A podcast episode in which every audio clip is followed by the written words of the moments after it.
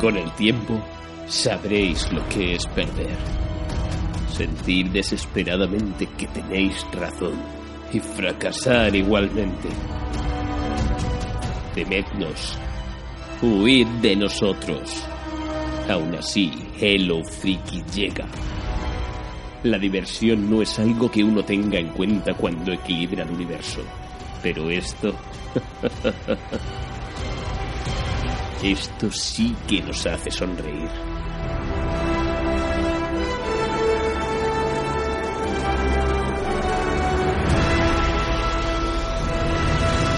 Hello Freaky Podcast.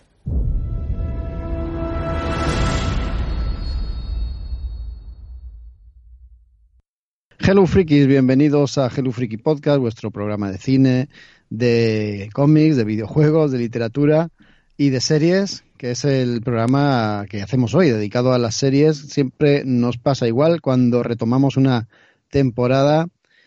Tenemos acumulados un montón de estrenos y en esta ocasión yo creo que más que nunca, porque no sé qué ha pasado este año, pero hay muchos estrenos y muy buenos. Es el 10 por 03 de Hello Freaky Podcast y por supuesto, como siempre, no voy a estar yo solo dando la tabarra, soy el director en funciones disfuncional y conmigo haciendo el programa, siendo el corazón y el motor del mismo, tengo a tres compañeros a los que quiero mucho. Empiezo por Daniel Collado. ¿Qué pasa, Dani? Yo, yo soy más hígado que, que corazón, pero bueno, aquí estoy, aportando un poco mi, mi granito de arena. Eh, pues, pues muy bien. Hello, frikis. Hello, Jaco, chicos. Eh, con ganitas de por fin venir a, a, hablar un poquito de series, pero le estaba comentando a Maite y a Isra fuera de micro que últimamente hay tanto que ver que y, y, y tan poco tiempo, ¿no? A ver, últimamente, nos pasa siempre, pero creo que a pesar de que, como comentó Maite hace unos programas, el verano pues ha estado flojete en cuanto a estrenos, eh, se nos empiezan a echar encima. O sea, sí. está siendo ya... Y, y, también ha sido temporada de ponerme al día con muchas series que tenía abandonadas. El verano tiene unas cuantas, pero este final de verano, principio de otoño, es, es, es bestial. Y lo que nos viene encima. Tenemos también por aquí a Isra. ¿Qué tal? Pues muy bien, y la verdad parece mentira, ¿no? Es lo que comentaba un poco Dani. Sí que es verdad que dice que han estado flojetes, pero no sé cómo lo veis, pero yo llevo como una especie de resaca de series veraniegas, a ver si me las quito ya de encima y me pongo con, con las series de otoño, que hace, que hace bien poquito, bien poquito, pues bueno, pues que hemos estrenado nueva, nueva etapa este año. Y bueno, pues nada, lo que os digo, con muchas ganas de, de, empezar esta, esta temporada con el tema series ya y de, y de empezar a descubrir cosas que siempre descubrimos a, pues bueno, al lado de, de los oyentes y al lado pues de, de, estos pedazos de podcasters que tengo cerca y que me van a hacer pues una vez más pues descubrir series con las que no contaba y con las que engrosar esas listas que nunca terminan. Y no solo de series de actualidad vamos a hablar, también vamos a hablar de los Emmy, los premios que se le da a este, iba a decir a este ocio, a este arte, a las series, las mejores del año, y ahí sobre todo va a dar el callo Maite. ¿Qué tal? Hola chicos, ¿qué tal estáis? Vosotros decís que si venís de un verano tranquilito respecto a series, eh, las cadenas acaban de, sacar a la luz la fall season empieza otoño, como decís, y estrenos van a ver a cascoporro. De hecho, no sé, lo hablaba antes con Irra, si no es esta semana, a principio de las que viene, estrenan Bad Girl, que les tengo unas ganas tremendas, y hay muchos, muchos estrenos interesantes de aquí a diciembre que me tienen en Asquar. Y sí que os contaré un poquillo la, los emis que eh, transcurrieron, como sabéis, de dos a 5 de la madrugada aquí en hora española, en la madrugada del lunes. Y para que los que no, hay, no quisisteis pasar sueño o andáis un poco perdidos sobre ganadores y lo que ocurrió, pues aquí estoy yo para contaros los cotilleos de última hora de que sí vamos a estar allí muy atentos. Pero te advierto que Dani y yo estamos con la cachiporra preparados para dar es Batwoman. ¿eh? Ah, perdón, perdón. Le es estás verdad, quitando es años, Maite, no puede ser. No, no, está, Lo siento, tenéis toda la razón. Yo con unas ganitas, además de que llegue la Rubers, ¿eh, Jaco? Sí, muchas, muchas, pero no solo esas, sino las otras series. No sé qué pasa este año que van a echar los restos. Oye, ¿viene el, Superman de Smallville? Sí, tenemos Tom Welling, tenemos Brandon Routh, eh, eso en cuanto a Supermanes. Bueno, tendremos al Superman de, de, Supergirl, obviamente. Que por cierto, el otro día le vi en Another Life y dije, ¿what? Estos ojos me suenan, tío, atractivo. Eh, tenemos... Bueno, el año pasado se mencionaba incluso eh, cruce con series animadas ¿no? de Warner Bros. O sea que puede ser un auténtico despiporre. A ver qué nos, qué nos presentan. A ver qué locura. Pero cada cosa a su tiempo. Eh, vamos a, a, empezar el programa de series que eh, está nutrido. Además de los semi, tenemos un montón de estrenos. Vamos a dar comienzo.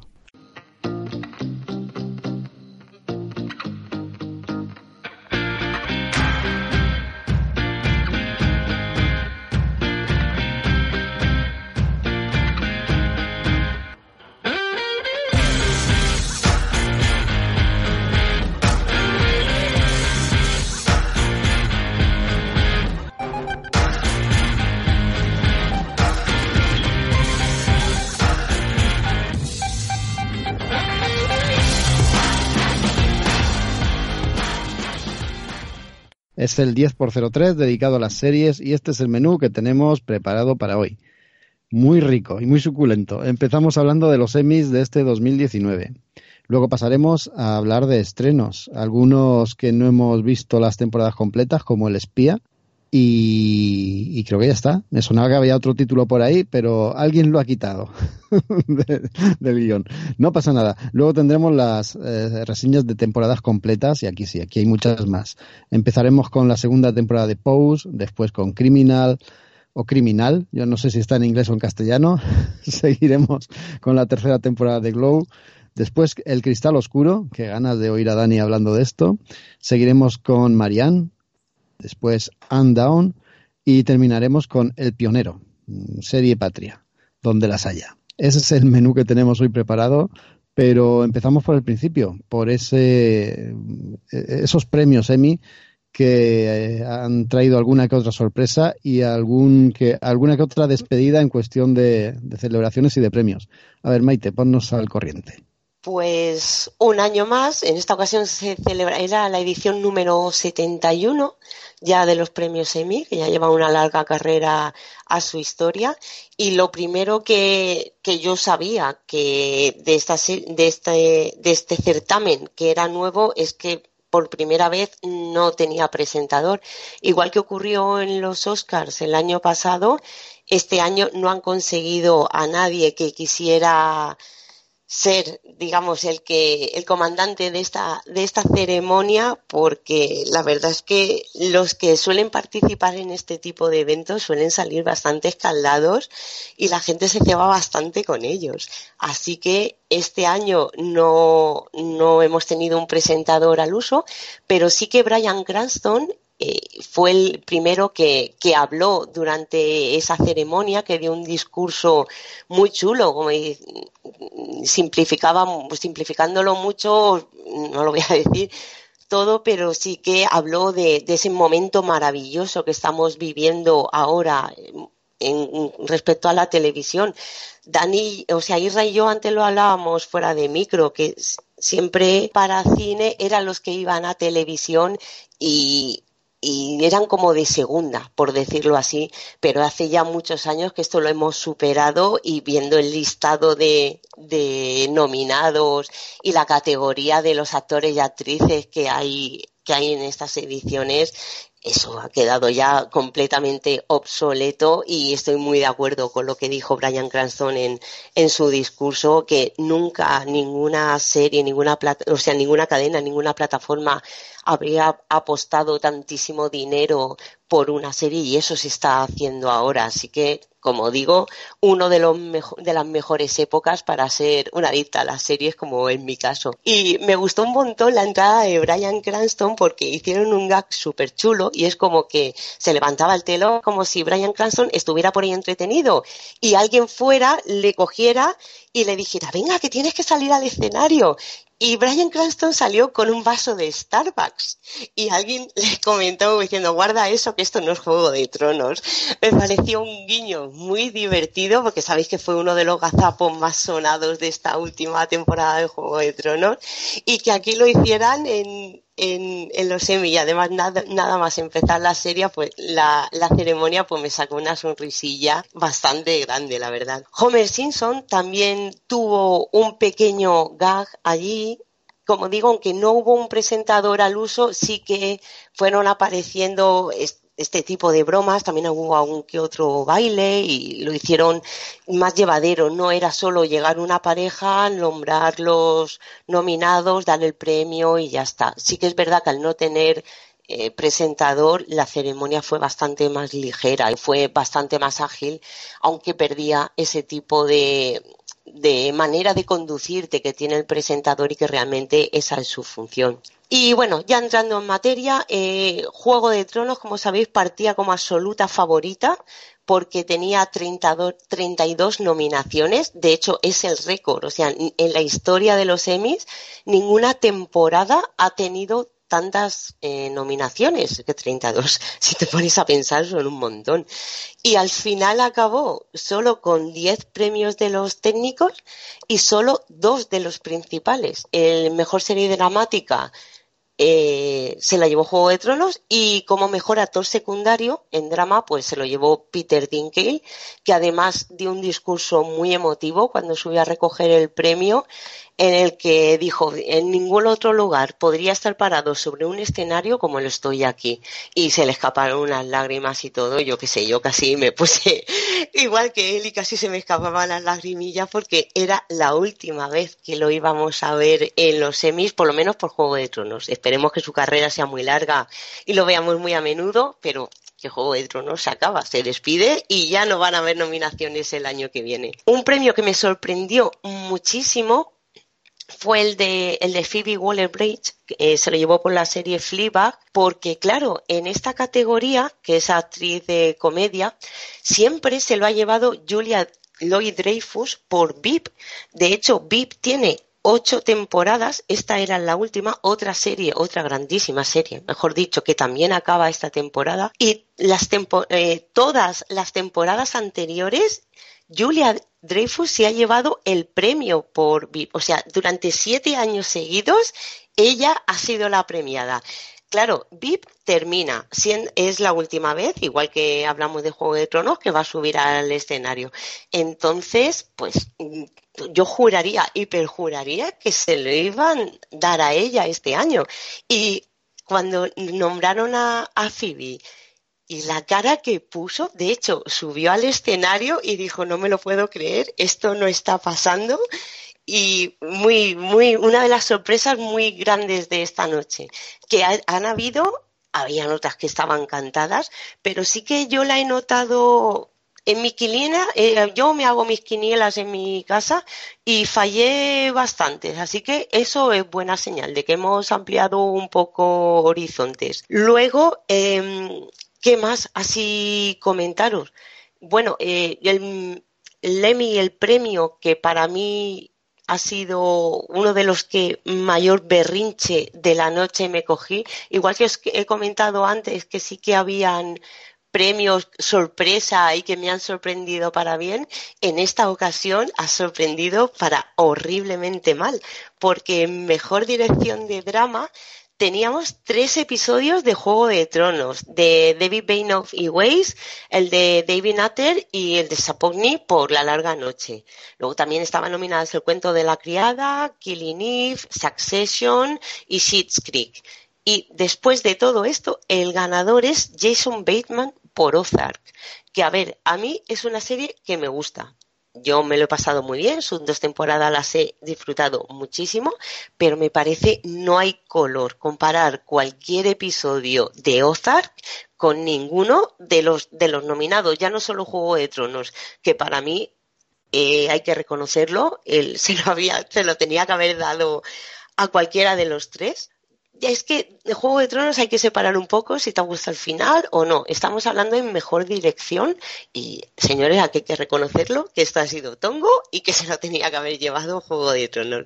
Pero bueno, aún así, Killing Eve, eh, cualquiera de las otras nominadas, pero Jason Bateman, por no. Y no sé, eh, os digo uno de los que a mí me gustó mucho que se lo llevara y luego si queréis os paso a, que vosotros también comentéis alguno de los nominados, que si no me, me yo aquí y podría hacer, hacer, el programa de hoy completamente yo sola. Me gustó mucho, mucho, mucho el actor principal de comedia porque se lo llevó Bill Hader por Barry, que sabéis que es una serie que yo aquí he defendido a capa y espada. He conseguido que Raúl Martín se una a mi club pero ha sido una lucha porque también teníamos ahí a Michael Douglas con el método Kominsky, que es una serie que también disfruté muchísimo, Ted Sanson eh, con The Good Place, que otra serie que yo recomendar si no habéis empezado. Además, van a estrenar la cuarta temporada en breve, que si queréis poneros con ella, la vais a disfrutar muchísimo. Y tenía mi corazoncito dividido, pero mi más sincera enhorabuena a Bill Harder por Barry porque se lo, se lo merece muchísimo. No sé, compañeros, ¿qué os ha llamado a vosotros la atención en cuanto a los premios? yo simplemente iba, porque bueno, suscribo muchas de las cuestiones que ha planteado Maite. Eh, ahora me queda ver la gala, ¿no? Para disfrutarla un poco también, que, tiene su aquel. Eh, pero sí que hay un, un premio en concreto que me llama mucho la atención, que es el de mejor telefilm, ¿no?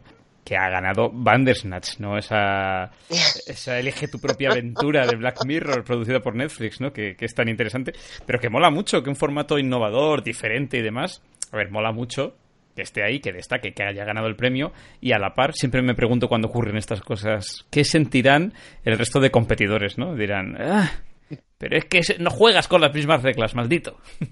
A ver, la competencia, yo no los he visto todos. Eh, vi Brexit, que no acabó de cuajarme del todo. Está guay, ¿eh? Es, es histórica, pero, pero bien, vale. O sea, pesada, histórica, digo, está basada en hechos reales y que está, está bien, pero que tampoco es un peliculón. Deadwood, claro, como es el final de la serie de Deadwood, yo no la he visto, no me he atrevido tampoco a meterme con ella porque prácticamente no iba a entender nada. King Lear, que no la he visto, y empecé eh, My Dinner with, with Hervé, que el protagonista es Peter Dinklage, y no acabó de cojarme del todo. Entonces, no sé yo decirte que Bandersnatch puede ser el mejor, el mejor telefilm. De hecho, Black Mirror eh, el año pasado se lo llevó por el USS Callister y hace dos o hace tres se lo llevó también por San Junípero. O sea que sí que ha tenido, ya tiene una trayectoria en, cuanto a premios en, en telefilme. No sé si habíais visto el resto de, de competidores en la categoría. No, yo, yo Brexit sí que le eché un vistazo. Había oído maravillas. Hombre, tiene un valor muy importante por la situación actual que estamos viviendo y que vamos a vivir, ¿no? En un futuro más, más pronto que tarde. Pero no, no terminó de ser ese, ese boom que yo pensaba por los comentarios que me llegaban. Sí que es verdad que, eh, esta, esta Elige tu propia aventura me ha pillado un poco de sorpresa, ¿no? Que le dieran el premio. Estoy viendo también todas las nominaciones que ha tenido Better Call Saul esta última temporada, que yo he empezado a verla hace nada, hace cuatro días. He podido acceder a ella y estoy flipando, ¿eh? es, buenísima. No me extraña que estén las nominaciones y lo que me extraña es que no se haya llevado algo. Y lo que sí que me ha hecho hacer palmas con las orejas es, pues, como os podéis imaginar, el premio que se ha llevado Billy Porter por su papel en Pose como Peter. es el primer homosexual declarado abiertamente que consigue este premio y el discurso que hizo ahí en la tribuna, me imagino que Maite lo vio, pues fue emotivo y poderoso y potente y tremendo. No sé, muy, bien, muy bien por este premio. Sí, como bien has comentado, su discurso fue eh, muy, muy happy, muy, de hecho dijo, tenemos que tener una categoría que se llame amor, el premio es al amor, como abriéndose y que ya basta de perjuicios y de, y de cosas. La verdad es que los, perdonad que os corte, ahora seguimos hablando de los premiados si queréis, el discurso, los discursos que fueron dando los, los premiados conforme recogían eh, fueron para mí de lo mejorcito de, de la serie porque hubo mucha mucha reivindicación mucha mujer que eh, en estas temporadas han negociado sus contratos para cobrar lo mismo que, su, que sus compañeros de reparto y lo ha conseguido y decir, mm, chicas, poneos las pilas que tenéis que luchar por lo que es vuestro y si algo os pertenece, ir a por ello. También, el, eh, además de este, eh, Patricia Arquette, ella tenía una hermana que era, era transexual, que falleció el año pasado, creo, por el SIDA, también tuvo un discurso muy emotivo donde lo estuvo, estuvo hablando de ella y lo mismo, en plan de decir, venga va, que no podemos seguir todavía con estos clichés de, de gays, lesbianas y, apestados simplemente por nuestra condición sexual. Y eso se, se mantuvo mucho durante la charla y el colofón me gustó este, esta categoría de decir, vamos a hacer una categoría del amor y ese discurso tan positivo y tan optimista me, me, me, encantó y de hecho ha sido de lo más comentado en Twitter de, esta gala. ¿Qué os iba a comentar? Estabais hablando antes de, de por qué se lo han dado a Bandersnatch, eh, le dije tu propia aventura, pero bueno, yo creo que hay una, hay una segunda lectura. Yo creo que también se ha premiado pues el, el intentar mover un formato, ¿no? Es decir, yo creo que, que, lo que han premiado sí que es verdad que, a muchos de lo que pues vimos estos episodios eh, o que nos vimos todas las opciones posibles, pues bueno, pues nos pareció un, un, experimento, pero yo creo que lo que han premiado pues básicamente es el pues e, ese intento, ¿no? Ese intento de, de mover un poquito la, la industria de la serie y, y convertirlo en, en otra cosa que quizá quizá, oye, pues quizás no, no sea el futuro o quizás sí, ¿no? ¿Quién, quién sabe? Y yo creo que, que en este sentido eh, este premio concretamente, pues eh, se lo dan a eso, se lo dan a, a la más pura innovación. Luego, una de las grandes alegrías también fue Chernobyl, que Chernobyl, esa serie que entró en verano así un poco de tapadillo, porque sinceramente yo no había escuchado hablar absolutamente nada, porque sí que suelo estar pendiente de, nuevos proyectos o trailers y cosas, pero Chernobyl me pilló fuera de juego, o sea, yo la vi recomendada en el banner de publicidad de, de, de HBO cuando entras a la página y nos pasó a todos. Ha sido la gran sorpresa de este verano y que se llevó tres premios y de los gordos. Se llevó el mejor guion en miniserie, mejor dirección de mejor dirección de miniserie y el premio a la mejor miniserie.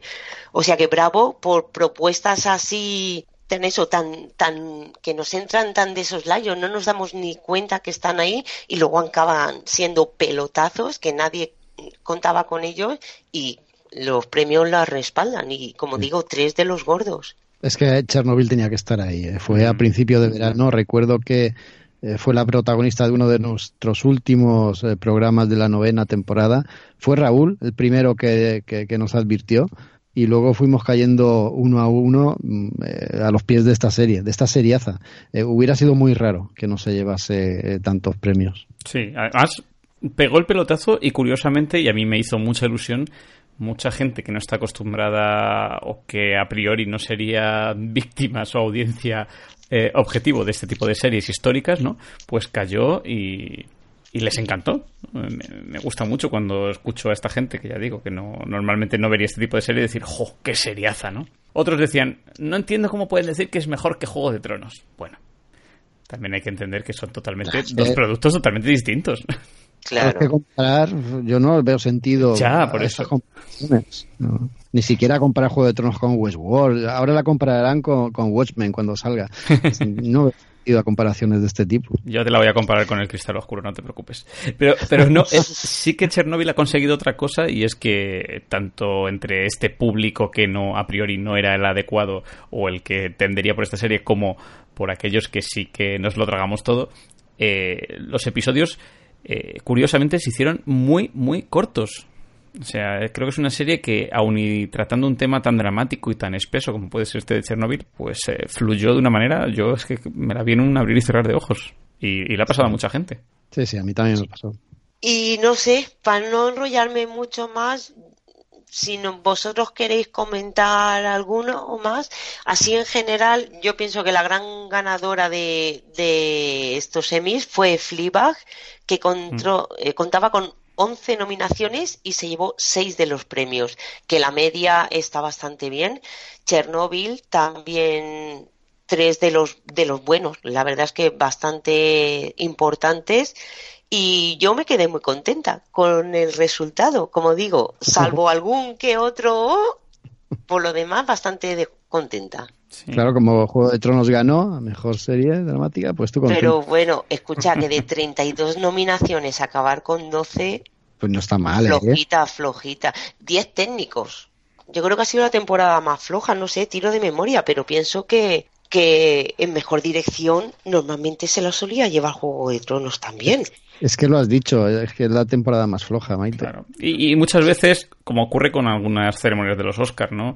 No es que haya películas malas, es que hay muchos competidores buenos, entonces a veces Ya, también eso también. quedan en la sombra. Yo, yo, fíjate, voy a hacer mención y me alegro, aunque han quedado ahí un poco también arrinconados y con dos premios como son Mejor Actor Secundario y Mejor Actriz Secundaria, pero destacar a, a Miss Maisel, la, la maravillosa Miss Maisel, que también ha tenido ahí un puntito, que yo coincido junto con Fleabag y Muñeca Rusa, que, que hablábamos antes fuera de micro, están siendo, vamos, comedias para mi gusto revolucionarias incluso, ¿no?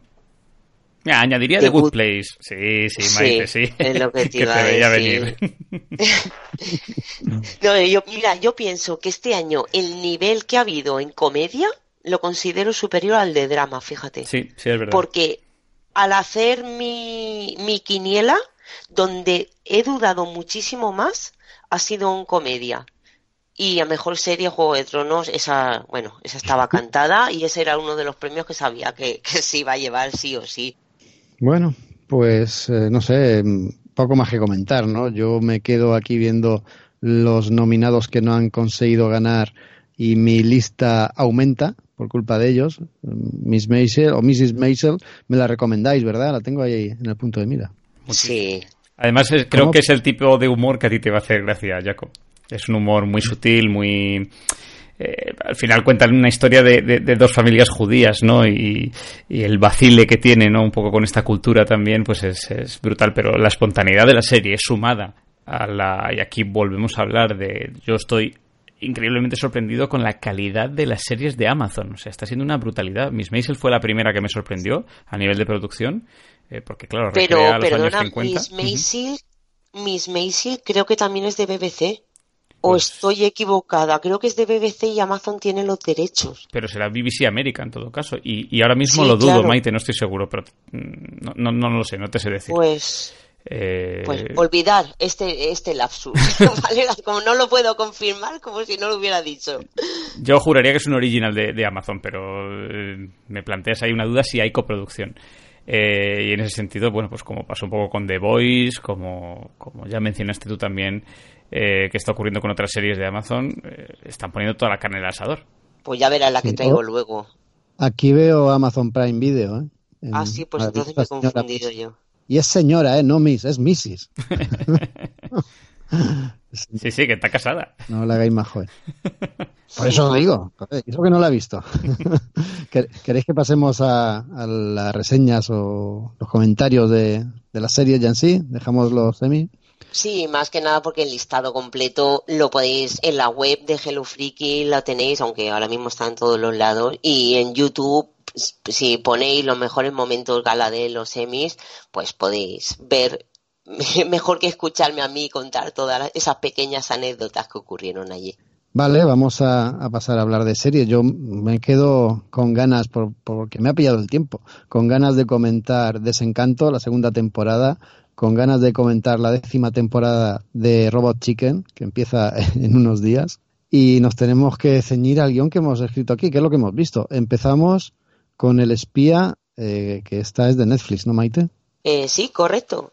Es una miniserie Eh, bueno, es de Netflix, pero está coproducida con Netflix y Canal Plus Francia, que se estrenó el 6 de septiembre. son solo seis episodios, eh, como digo, miniserie y aquí acaba, y más o menos de una media de 45 minutos cada uno. Eh, la serie está interpretada por Sasha Baron Cohen. mira, esa serie se estrenó el 6 de septiembre, o sea que hace ya bueno, hace ya que yo voy, como voy a nivel de semana por serie, ¿sabes? Que ya tenga 15 días, para mí ya es una serie vieja. Se queda obsoleta ya. Sí, es que mi cerebro siempre va por delante. Entonces, la tenía ya abandonada porque no me gusta especialmente la comedia de Sasha Baron Cohen pero he escuchado tantas cosas buenas de esta serie y que la tienes que ver y que me han ganado también por el tema de que es una miniserie, como diciendo, va, pues si no te gusta, sabes que acaba, son seis episodios y ya está. Y sobre todo lo que más me hacían hincapié era de que esto no es una comedia, precisamente no tiene nada de comedia. Es diferente ver a Sasha a Sacha Baron Cohen fuera de su entorno completamente. Y bueno, tengo que reconoceros que lo hace estupendo, ¿eh? me ha sorprendido muy para bien, el drama le sienta muy bien. Y además es una historia que está basada en hechos reales, así que pues, pues no sé, muy mal se tendría que dar para que no me gustara. Y tarde he empezado a verla, solo he visto los dos primeros episodios, o sea, no he llegado ni a la mitad de la serie, pero sí que por lo menos deciros que me está gustando mucho lo que he visto. Así para poneros un poco en situación, eh, la historia ocurre en Tel Aviv, estamos en el año 1959. Hay un hombre que se llama Eliahu Cohen, que es un hombre normal, que trabaja en una oficina, está casado y que se ha presentado varias veces como candidato para trabajar en el servicio secreto israelí, en el Mossad, pero que siempre lo han rechazado y un día cualquiera, así sin ningún motivo aparente, de repente el servicio secreto se pone en contacto con él, le piden que acuda a una dirección y cuando se presenta allí le ofrecen trabajar para ellos. Y lo que quieren es que vaya a Siria, que allí se infiltre entre los altos cargos y obtener información y que la, pase, ¿vale? El espía directamente que haga como como un espía. Por supuesto, esto es altísimo secreto, claro, tiene que mentir a su familia, le dan una identidad falsa y tiene que por completo desconectar con su vida en, Tel Aviv. Y llega allí a Siria, el nombre que le dan es Kamel Amin Sabed o algo así, perdonad, pero no sé pronunciarlo. Y como digo, en el momento que pone un pie en Siria, ya se ha olvidado de que tiene familia, de sus amigos y nada, tiene que romper cualquier lazo con su vida real porque claro, es un espía y como lo cojan, mm, la cosa no va a acabar nada bien. Y estoy deseando ver cómo termina. Me gusta, al saber que es una historia real, también tengo muchas ganas de acabarla para luego poder contrastar qué parte es ficción, cuál, digamos, la han novelado un poco o si han novelado un poco para, para hacerla más atractiva al formato televisivo o qué parte es, es real, porque el verdadero el verdadero Kamal en pocos años se hizo amigos de altos mandos militares y de oficiales del gobierno sirio también y toda la información que obtenía la enviaba a Israel o por carta o por radio y supongo que todo esto aparecerá en la serie y tengo muchas ganas de verlo. Como digo, por ahora muy bien, así que ya os iré contando cuando la termine. Me la apunto descaradamente porque a mí Sacha Baron Cohen me, me vuelve loco. Es un, ¿Sí? Un tipo que me encanta. ¿No, has visto Bruno? No. Te escandalizarías, Maite. creo que sigue en Netflix. Yo la, vi por tercera vez en Netflix hace poquito. Sí, y, a Lige la han subido hace poquito también. O sea, que están en... Oh, es que Alige no la soporto. Ah, pues Alige es buenísima. Buah, tío, me pone de los nervios. Sobre todo con el doblaje de goma espuma. Maite, a, mí lo que, lo, que me hace mucha gracia es que cada vez que, cuanto más años pasan, yo creo que, más se va destapando Sacha Baron Cohen como, como un buen actor, aparte de, de, comediante. O sea, ¿realmente acabas viendo al espía o acabas viendo a Sacha Baron Cohen haciendo cosas? Yo es que como no sigo mucho a Sacha Baron Cohen, ¿vale? No sé decir, pero yo me lo trago como espía. Claro. ¿Sabes? No veo al lector sinceramente, pero tampoco no es uno de mis fetiches, entonces no tengo mucho. No estoy mirando a, mira, ahí sale, no, entré al trapo. Me pasó, no como con Chernobyl, porque Chernobyl me tocó la patata a tope. También hablo que he visto solo dos episodios, o sea, me quedan cuatro más y los cuatro más gordos. Pero entré al trapo en la trama de la serie y no me paro a fijarme que es él el que está actuando. Sí, yo iba a decir que, que César Baron Cohen es un actorazo. O sea, las películas de humor que ha hecho, estas que nos estábamos refiriendo, ¿cómo se llamaba la otra? Mm, Borat. Eh, tiene Borat y tiene El Dictador, que también es otra peli. Yo me refiero a que Borat y, Bruno en concreto son películas semi con cámara oculta en la que él engaña sin entrecomillado, engaña a personajes y personas importantes y también a gente anónima. Y es que se lo tragan pero sin pelar y además lo hace con una desfachatez y con una cara dura que te hiela la sangre. Hay unas escenas en, en Bruno en la que está en Israel que tiene que salir por piernas. no, es que es una burrada de película.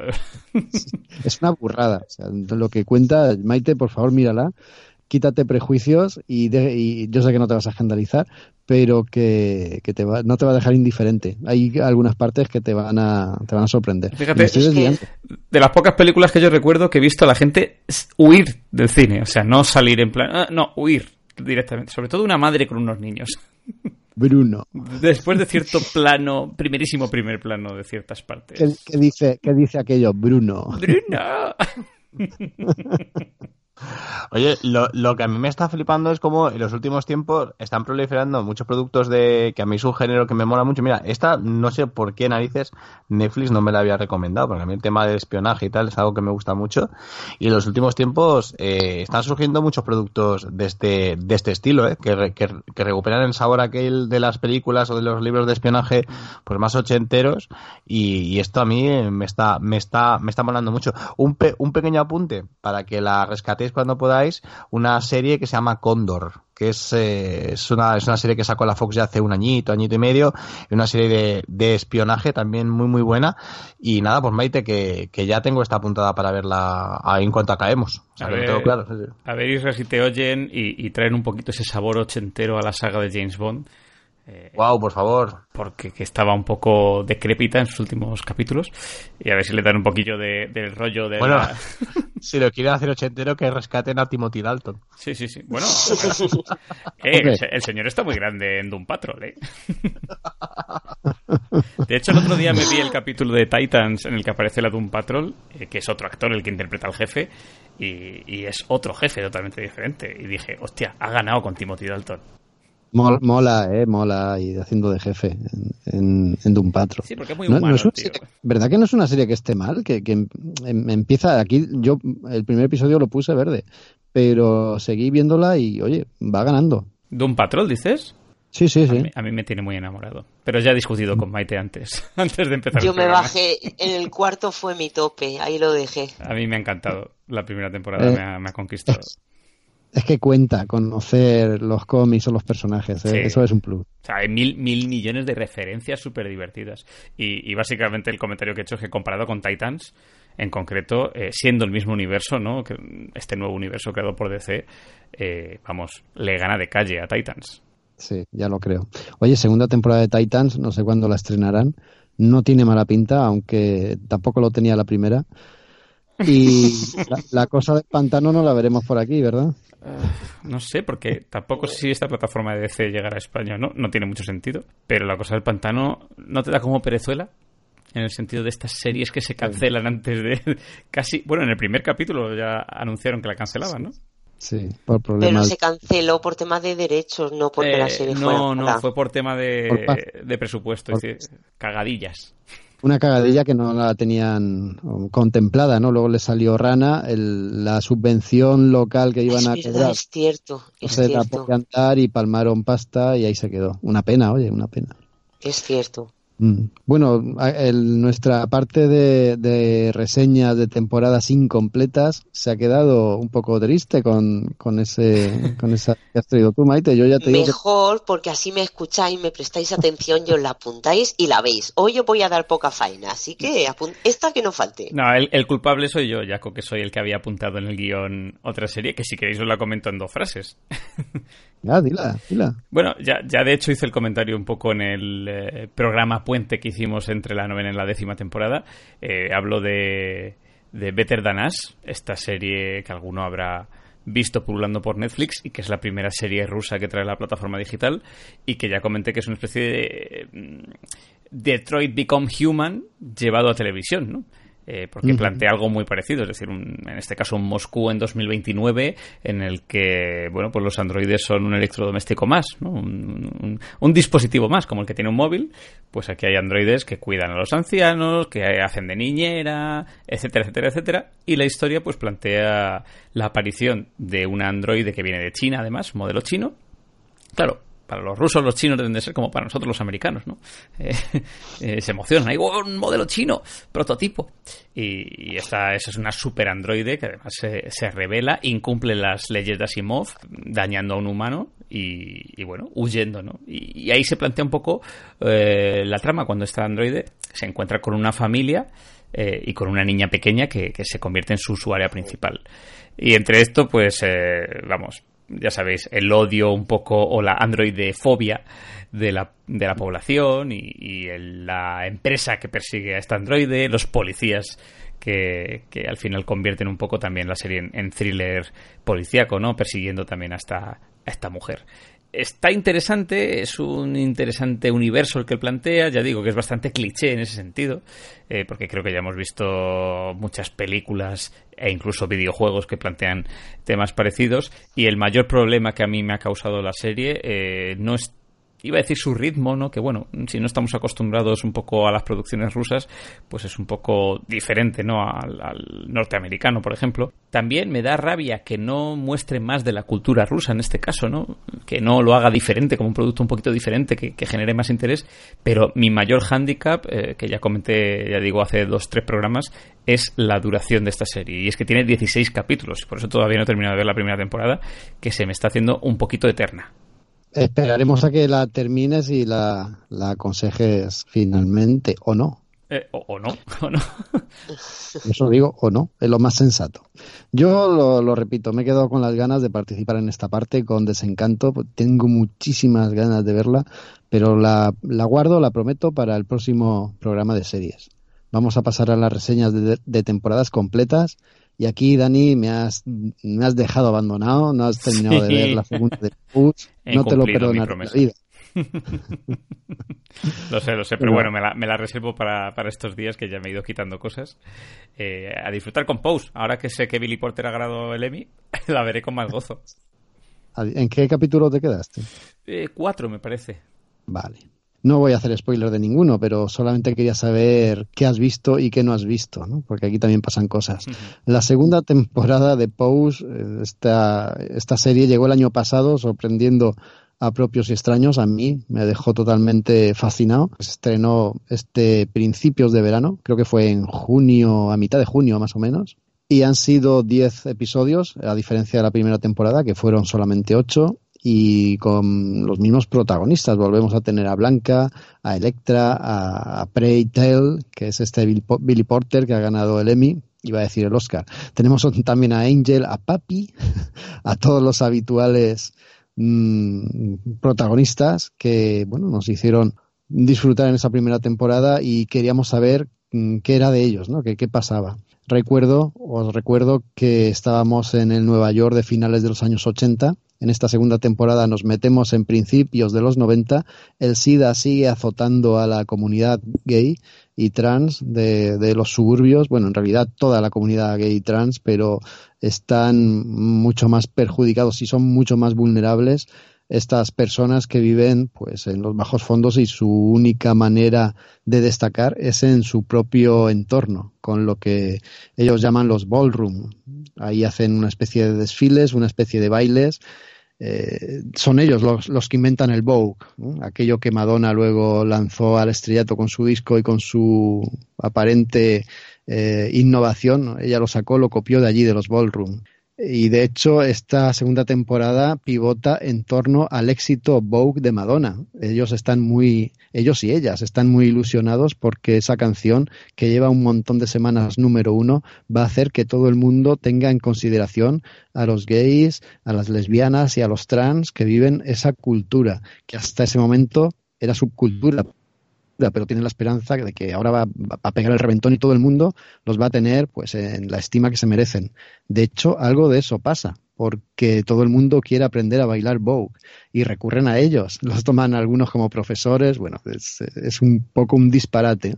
La serie en sus primeros episodios se vuelve muy reivindicativa, muy mm, luchadora por los derechos, ¿no? Incluso no es que tome imágenes de archivo, imágenes reales, pero sí copia situaciones que se dieron de, lucha de este colectivo por, por reclamar sus derechos ¿no? y reclamar su espacio.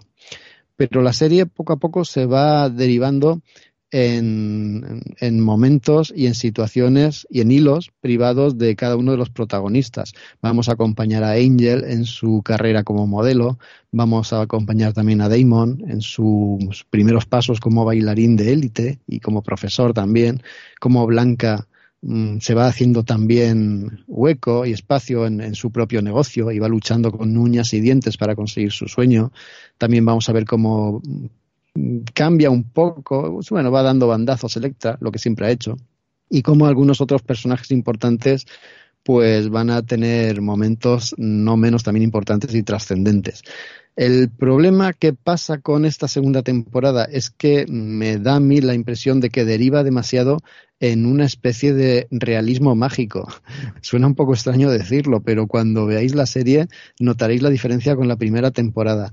Yo sinceramente creo que se nota bastante la marcha de, Ryan Murphy de la serie. Es cierto que guioniza algún episodio de esta segunda temporada y dirige uno, creo que es el cuarto o el quinto, creo que es el cuarto. Pero ya está, él se ha desentendido de, de esta, serie, que es una de sus creaciones, o es uno de los co-creadores de la misma, y creo que eso se nota la serie deriva también en momentos demasiado humorísticos. Electra casi se vuelve también un poco una caricatura de sí misma, aunque no deja de molar, ¿no? Porque vemos a una Electra que, que no se calla una y es capaz de cantar en las 40 a cualquiera que se le ponga delante.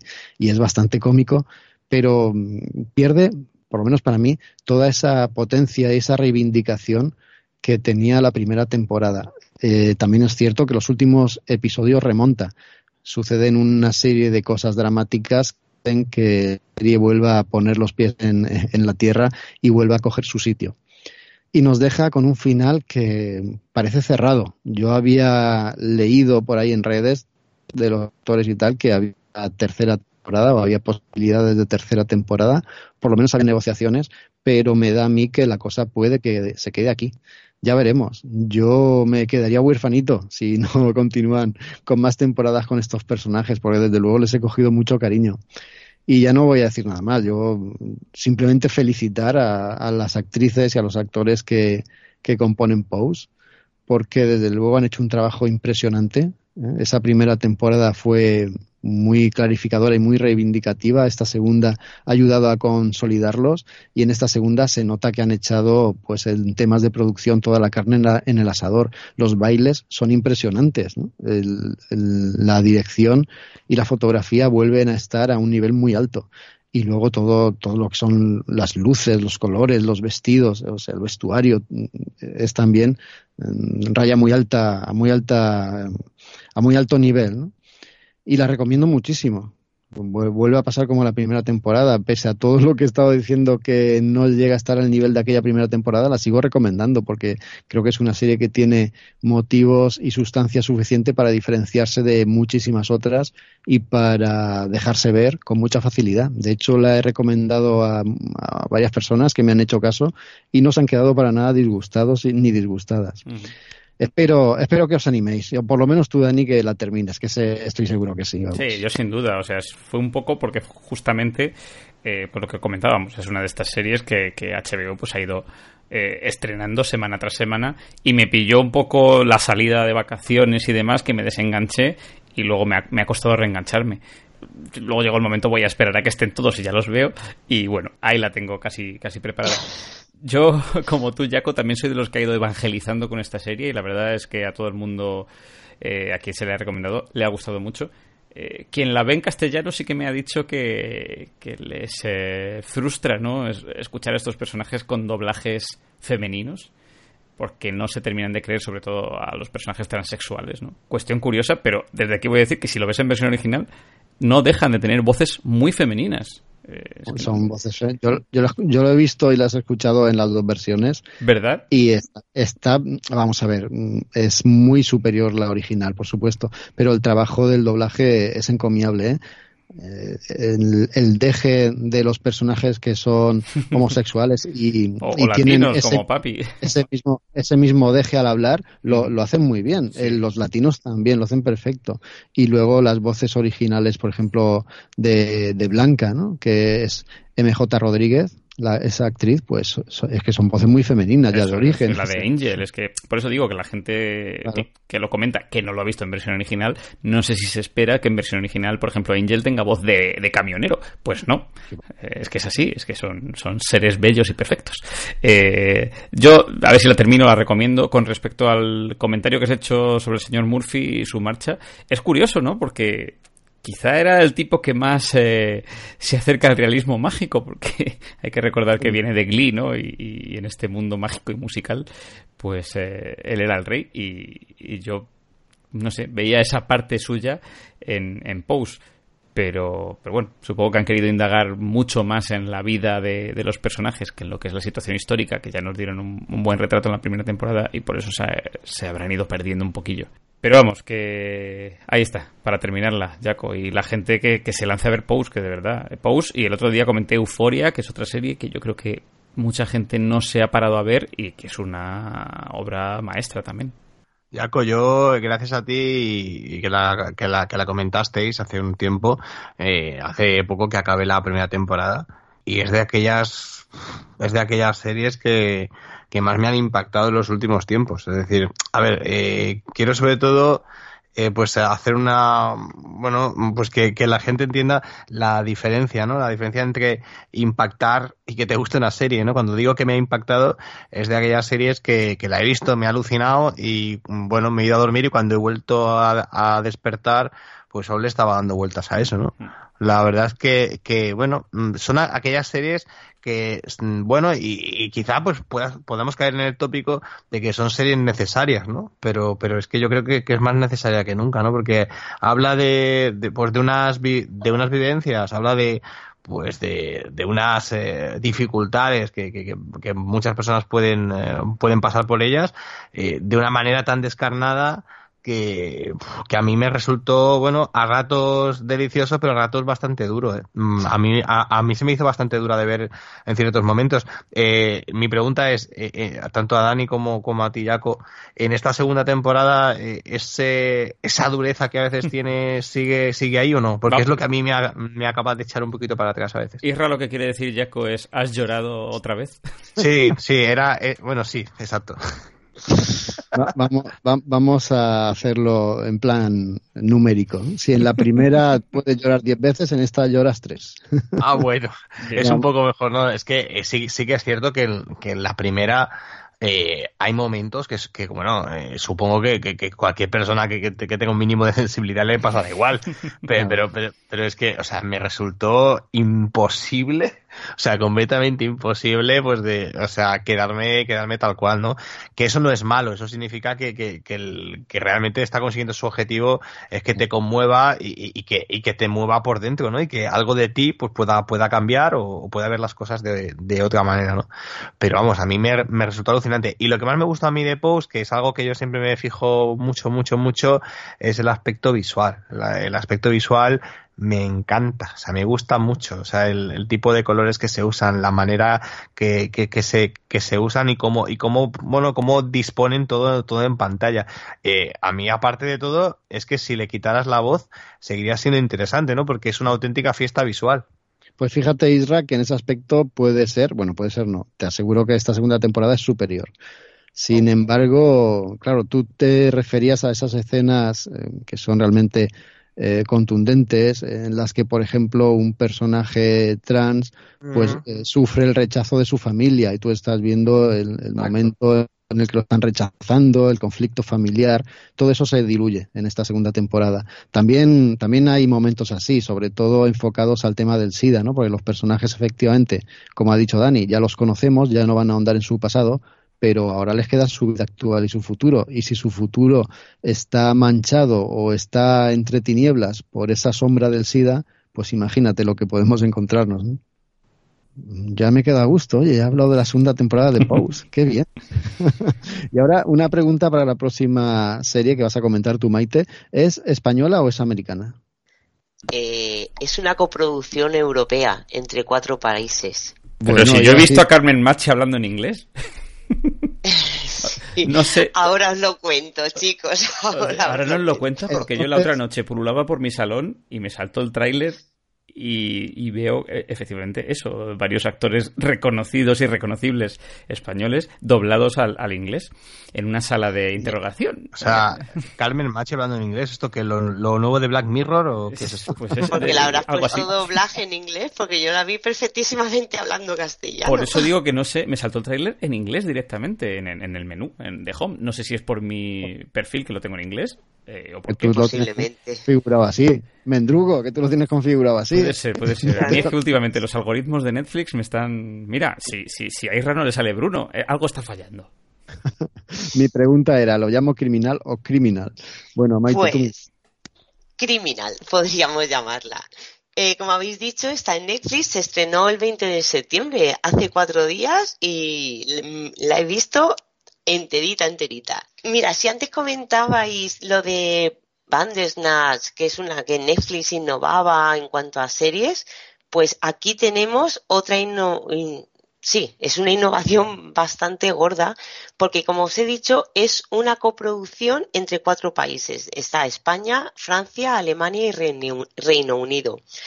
George Kay y Jim Field, eh, Field Smith anda que el inglés mío también tela, son los que se han encargado de supervisar internacionalmente este proyecto, que en total son 12 capítulos, cada país tiene tres episodios, donde el escenario, el escenario principal donde ocurre la serie es el mismo para todos los episodios. Entonces, cuando cambia de país, solo cambia el reparto y el equipo técnico, pero la localización es la misma para todos los episodios. ¿Y de qué va esta serie?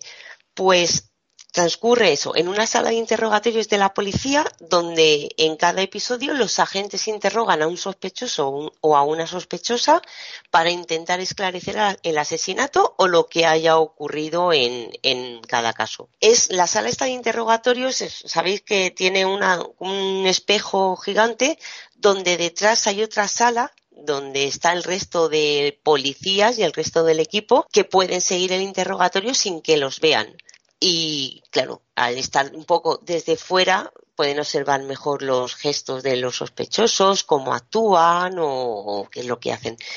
Como digo, cada episodio es un caso. Además, es autoconclusivo y no os esperéis nada tipo CSI o BONS, porque aquí no hay persecuciones, ni el equipo informático que hay en CSI, porque como digo, todo ocurre en una sala y que se resuelva el caso depende de los agentes que están haciendo las preguntas ya no que sean hábiles haciendo las preguntas, sino leyendo las expresiones corporales de los detenidos, pues para ver si mienten o no, y también ver hasta dónde pueden presionarlos para para que hablen. Pero eso es todo lo que tienen. En cada episodio de cada país, los policías son los mismos. Digamos, España tiene los suyos, durante los tres episodios serán los mismos. Lo mismo con Alemania y el resto de países. Y lo que cambia en cada episodio son los detenidos. El caso de la semana, podamos, lo podríamos llamar así. Mira, mm, cuando empecé a ver la serie me pasó algo muy raro porque no podía quitarme de la cabeza la película de Hitchcock La Soga que como sabéis casi parece una obra de teatro en vez de una peli porque todo transcurre en la misma localización. Pues aquí me ocurrió lo mismo, porque solo vemos la sala del interrogatorio, la sala, como he dicho, que está detrás del espejo, y sí que tienen un pequeño pasillo donde hay una máquina de, café, donde alguna vez sale alguno de los protagonistas, pero nada más. Muy sencillo de hacer, es realmente complicado, porque los episodios duran entre 38 y 58 minutos más o menos, cada no tienen, no tienen duración fija y en ese tiempo tienes que contar un caso e intentar resolverlo todo entero dentro de una sala.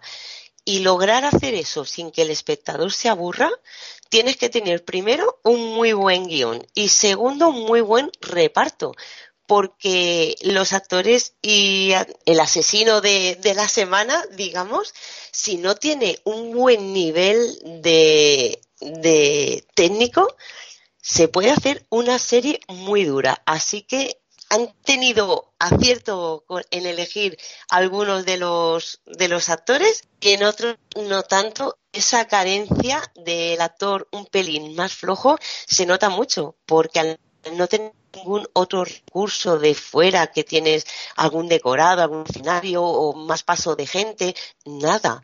De verdad, poneros a hacer eso. Los, los cámaras supongo que se tuvieron que volver locos en hacer tomas que no parecieran repetitivas, que no aburrieran y que te estuvieran contando algo importante. Y mi más sincera enhorabuena al nivel técnico de todos los países porque considero que es un trabajo súper difícil el que han llevado a cabo. A ver, los tres primeros capítulos españoles los han dirigido Mariano Barroso, eh, perdona, lo ha dirigido Mariano Barroso y los protagonistas son Emma Suárez, Álvaro Cervantes, son los policías que aparecen fijos en esto, lo que digo, en estas, en estos tres episodios españoles. Y como detenidos aparecen Carmen Machi en el primero, Inma Cuesta en el segundo y Eduard Fernández en el tercero. Deciros que haciendo balance de estos tres episodios, no voy a ponerme a explicar qué es de qué va cada episodio porque es absurdo. En total son 16 episodios contando a todos los países. Son 16 casos independientes y lo que tenéis que quedar un poco la idea es que es resolver el asesinato dentro de una sala de interrogatorios. No hay más. El episodio de Carmen Machi me pareció el más flojo de los tres porque pienso que a la actriz no han acabado de pillarle punto y sacarle todo el partido que, que merecía. Una lástima porque de verdad, conforme empezaba, me llamó bastante la atención, pero poco a poco se me fue desinflando y mm, de los tres me parece el más flojillo. El episodio de Inma Cuesta me parece brutal, o sea, brutal. Si tengo que eh, sacar uno de los 16, lo sacaría a este, mm, porque tiene un giro que al final que no me espere para nada y que me dejó con la boca abierta y los pelos de punta. Como son episodios autoconclusivos, si no os apetece acercaros a la serie, por lo menos os, voy a ir recomendando alguno de cada, de cada país para que por lo menos picoteéis un poquito. Y este para mí es uno de los top, porque como digo, ese giro final que me sorprendió, me dejó con la boca abierta. Y en el tercero, el, el malo maloso es Eduard Fernández, que es un actor como un templo y directamente en cuanto aparece eclipsa por completo al resto de, actores. De verdad, eh, como, si, como si hubieran desaparecido, no, como si no existieran. Eh, la manera de, de moverse, de, de meterse en el papel. Es que, claro, mientras que os están interrogando, tenéis que haceros una idea que la policía intenta pillarte, intenta llevarte al límite y en la misma sala, sentado en una mesa, el actor pues tiene que a veces irritarse, calmarse, parecer distraído, eh, fingir mentiras que, y que el, el, espectador sepa que está mintiendo. O sea, la cantidad de registros que tiene que tener un actor en esta serie, pues Eduardo Fernández chapó y lo hace de 10. Eh, mm, también este episodio es uno del tercero y es uno de los que recomiendo que, veáis porque merece la pena, sobre todo por el actor. En general sí que decir que la serie me ha gustado. Y, y al ser autoconclusivo, pues eso, algunos te pueden gustar más, otros un poco más flojos, pero aún así no me parecen malos. El de pasando de país, nos iríamos, por ejemplo, al Reino Unido. Destacaros el primero, que aparece David Tennant como acusado. Ya sabéis que es un pedazo de actor. Helly Atwell también aparece en el segundo, también una actriz que me sorprendió mucho el papel que hace en este segundo episodio y yo creo que de todos los países me quedaría con el criminal del Reino Unido. Es el que más completo me ha parecido, más variado en cuanto a casos y los tres los tres actores principales, los, los malos, digamos que son los que al final acaban siendo los protagonistas de episodios, están más equilibrados y no hay ninguno que floje más que otro. De la rama francesa os recomiendo el primero, que aparece una actriz que se llama Natalie Bale, que aunque la trama me parece no me parece de las más interesantes y como digo, ojo, que está bien, en ningún momento quiero eh, decir que sea aburrida, pero es que ella es una actriz que no había visto en mi vida y hace un papelón de quitarse el sombrero.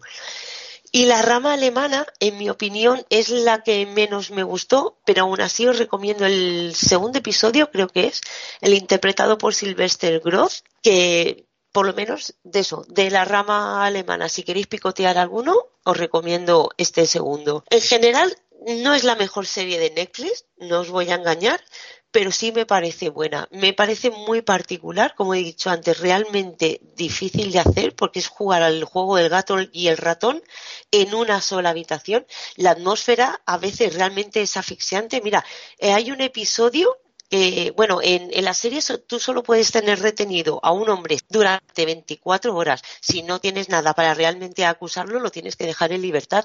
Y en un episodio, el detenido ya llevaba 23 horas sentado con dos de los policías interrogándolo sin parar y no había dicho ni una sola palabra. Y solo tenían una hora para hacer que hablara o realmente tendrían que soltarlo. Y ellos sabían que era el culpable, pero no tenían pistas para incriminarlo. Es, la atmósfera de ese episodio, como digo, es, es asfixiante más no poder. Y las únicas armas que tienen los agentes es la psicología como digo, cómo actúan los, los, detenidos ante las preguntas, hacia dónde miran, si se echan hacia adelante o paran un momento a, a beber agua, todo eso es súper difícil de transmitir si, como he dicho, el actor no está a la, altura. Por cierto, toda la serie se rodó en España, en unos estudios que tiene Netflix en Madrid, y el primer episodio, el primer equipo que rodó fue el británico y ellos mostraron el primer episodio, el piloto, al resto de equipos y a partir de ahí vieron más o menos la tónica de lo que estaban buscando para que aunque cada país aportara su toque, eh, la serie se no, no, no, notaras la diferencia de un país a otro y todo se mantuviera más o menos en la misma línea, por supuesto cambiando los policías y el malote de turno. Que como curiosidad, de verdad que os la recomiendo. Si os da mucha pereza, he recomendado lo que para mí son los mejores episodios y por lo menos podéis picotear algunos. Maite, eh, no sé si lo has comentado, pero ¿qué duración tienen los episodios? Entre 38 y 58 minutos. No tienen duración fija. Ostras, no, no, no, pero, pero ya es, es complicado mantener. Yo es que soy muy fan pues, de películas como tú mencionabas La Soga. Yo fíjate, me estaba acordando más de, del 12 hombres sin piedad de, de Lumet. Y mantener esa tensión durante tanto tiempo, pues eh, es complicado. La verdad es que eh, hace que, que, que le tenga ganas. Y me estaba acordando del comentario que hemos hecho de Bandersnatch, y es que sería además una serie perfecta para hacerte ahí un episodio interactivo en el que tú misma interrogas al, al sospechoso. Escucha, el experimento de Bandersnatch no siempre salió bien porque Netflix salió la serie esa que no me acuerdo cómo se llamaba, de supervivencia. Bueno, Oh, sí, bueno, sí, bueno, hombre. eso fue un, un desastre. Bueno, qué, qué Yo cosa moría más horrible. Ya lo sé, pero no puedo nacer, cruzar un río, morirme cinco minutos de episodio, mal, no, tío. No, habían cosas que estaban muy cogidas con pinzas, sino igual que Bandersnatch, yo la defendí a muerte y me lo pasé, mm, la disfruté muchísimo con sus fallos de guion, porque es cierto que continuar una serie que parezca así lineal es muy difícil, pero la del último superviviente este fuera la peste negra. y este me llamó, mira, me llamó la atención acercarme a esto por eso, por que fueran eh, el, el- la, la idea principal de la serie de una misma localización y varios países pasando por allí. Mm. Me pareció eh, muy novedosa. En cuanto a serie, no, no recuerdo que se haya hecho nada parecido.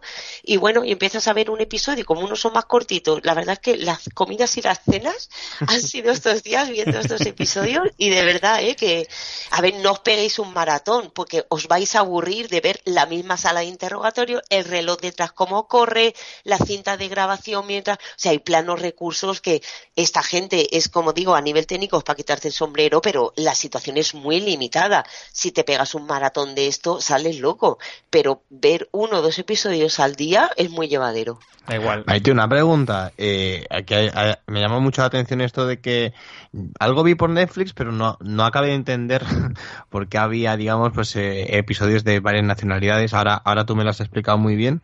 Eh, ¿Se notan mucho las, las diferencias interpretativas o incluso de expresión en función de dónde sean pues los actores y el equipo?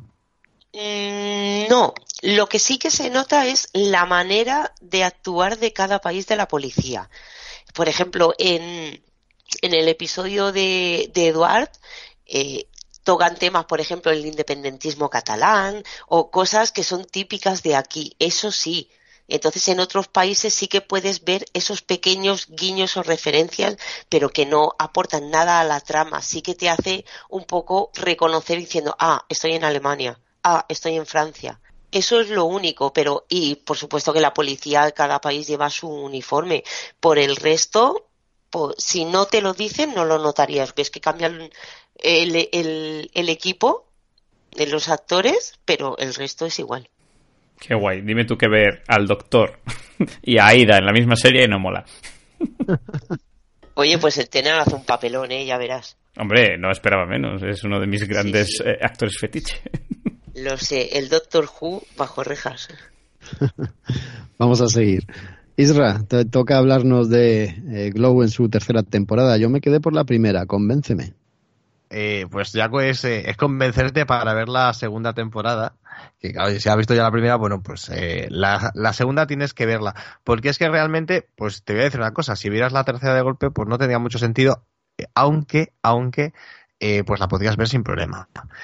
Lo que sí que te comento es que hay un cambio de registro alucinante alucinante entre la segunda y la tercera. Por eso casi, si, si las agrupáramos de una manera temática, casi podríamos decir que, bueno, en la segunda se acabó, digamos, el tema argumental eh, que de alguna manera eh, encaja con, con, la historia real que hubo pues en, en, estas chicas que hicieron un programa de televisión, aunque ya te digo, eh, es muy evidente que la serie se ajusta, vamos, los mínimos necesarios a, a la, a la realidad, pero es que en esta, en esta tercera temporada, pues ya directamente es una auténtica locura, ¿no? Realmente, pues bueno, eh, sacan a los personajes a un entorno desconocido, eh, las llevan a, a Las Vegas a seguir con este, con este espectáculo, y bueno, pues eh, mira, eh, Tony nos decía hoy, pues a través de, un mensaje que nos escribía, que a él pues no le estaba motivando mucho. Yo conozco algo, a Tony en, en, lo que a él le gusta y yo sé que a Tony pues le, le encanta la acción. Tony es un tío pues que, que, que realmente pues eh, valora muchísimo eh, el, esa, esa cosa de no poder pestañear, ¿no? De, de, todo lo que sucede en pantalla. Pues claro, es evidente que a Tony esta temporada le iba, le iba a gustar mucho menos. A, a, mí, por, por otra parte, me encanta. Me encanta porque creo que, que, si hubieran seguido pues con el mismo los mismos procesos y con la y con el mismo bueno pues eh, dándole más a, al guion eh, de la, de la segunda temporada pues en mi caso por lo menos me hubiera acabado aburriendo.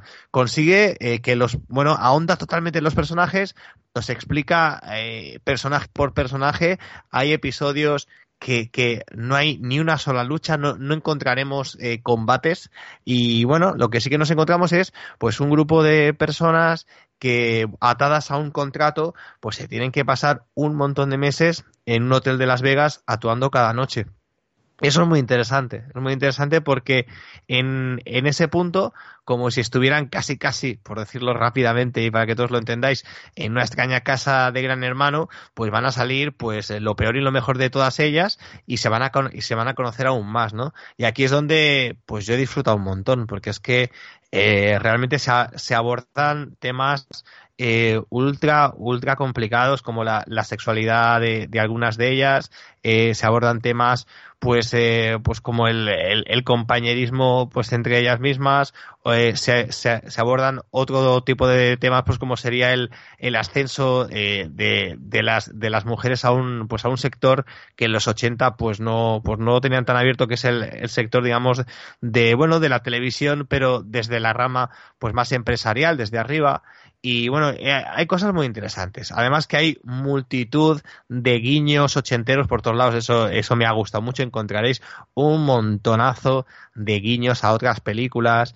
Bueno, vais a ver algunas cosas para los que sois curiosos y los que os gusta esto, porque vais a alucinar. Sobre todo quiero que os fijéis mucho, mucho, mucho en un episodio que algunos personajes visitan unos estudios de cine en, allí en, en Los Ángeles y que os fijéis muy bien en los actores de reparto que van pasando por allí qué películas o qué película están grabando. Pues eh, no os lo voy a decir, quiero que me lo digáis vosotros. Es, es una auténtica pasada. Y bueno, pues en este aspecto que realmente mm, sí que es cierto que los cuatro primeros episodios, los cuatro primeros episodios pensé, pero ¿qué, qué es esto? Aquí mm, no está pasando nada. Es como que, pues no, al final eh, yo creo que es la temporada para mí más importante de Glow, la que realmente afronta, eh, pues afronta y confronta a estas, a, estas luchadoras, que son, que son luchadoras y, veremos esta temporada fuera y dentro del ring. Y bueno, pues se pone a todos en su, en su sitio, ¿no? A mí me, la verdad es que me ha, me ha, me ha encantado. Tiene un episodio, por ejemplo, esto sí que os, lo, os lo puedo, eh, no sería spoiler tampoco, porque sería, pues, un, os lo, es como una, un caramelito para que la acabéis viendo tiene puntos tan frikis que por eso es, lo que os digo, esta temporada se han dejado llevar, es como decir, bueno, vamos a hacer eh, lo que queramos con cada episodio y se nota, se nota un montón que no han seguido pues un, un guion previsto, sino que han seguido pues vamos a hacer lo que nos apetezca, ¿no? Y eh, evidentemente pasan las navidades en ese, en ese hotel y ¿qué es lo que proponen las luchadoras? Bueno, pues vamos a hacer una versión del cuento de Navidad de Charles Dickens desde un ring ¿no? Pues vas a ver efectivamente durante todo el episodio el, ese cuento de Navidad. Dicho así es muy extraño, porque es verdad que os reconozco que es que realmente raro, pero es que es auténticamente delicioso. O sea, es de, es de aquellas series que, que no me resisto a que la renueven una cuarta temporada, porque es que esta me ha dejado me, ha dejado alucinado, me ha dejado alucinado por, por todo. Eso sí, el tema de las mm, si cambiara, si cambiáramos luchadoras por no sé, eh, por, por chicas que, trabajan juntas en una fábrica, pues a lo mejor podría ser la misma serie, ¿no? También os digo que, que en este que en esta temporada, pues eso, el, el tema de fondo del wrestling, pues queda un poquito más desdibujado. Pero bueno, a mí mm, la verdad es que me vale todo con tal de verlas en, en la ciudad de Las Vegas, con tal de, de, de, bueno, de descubrir cómo eran Las Vegas en esos 80 y, darte cuenta ¿no? de, de, algunas cosas que, que sucedían en, en, aquel momento.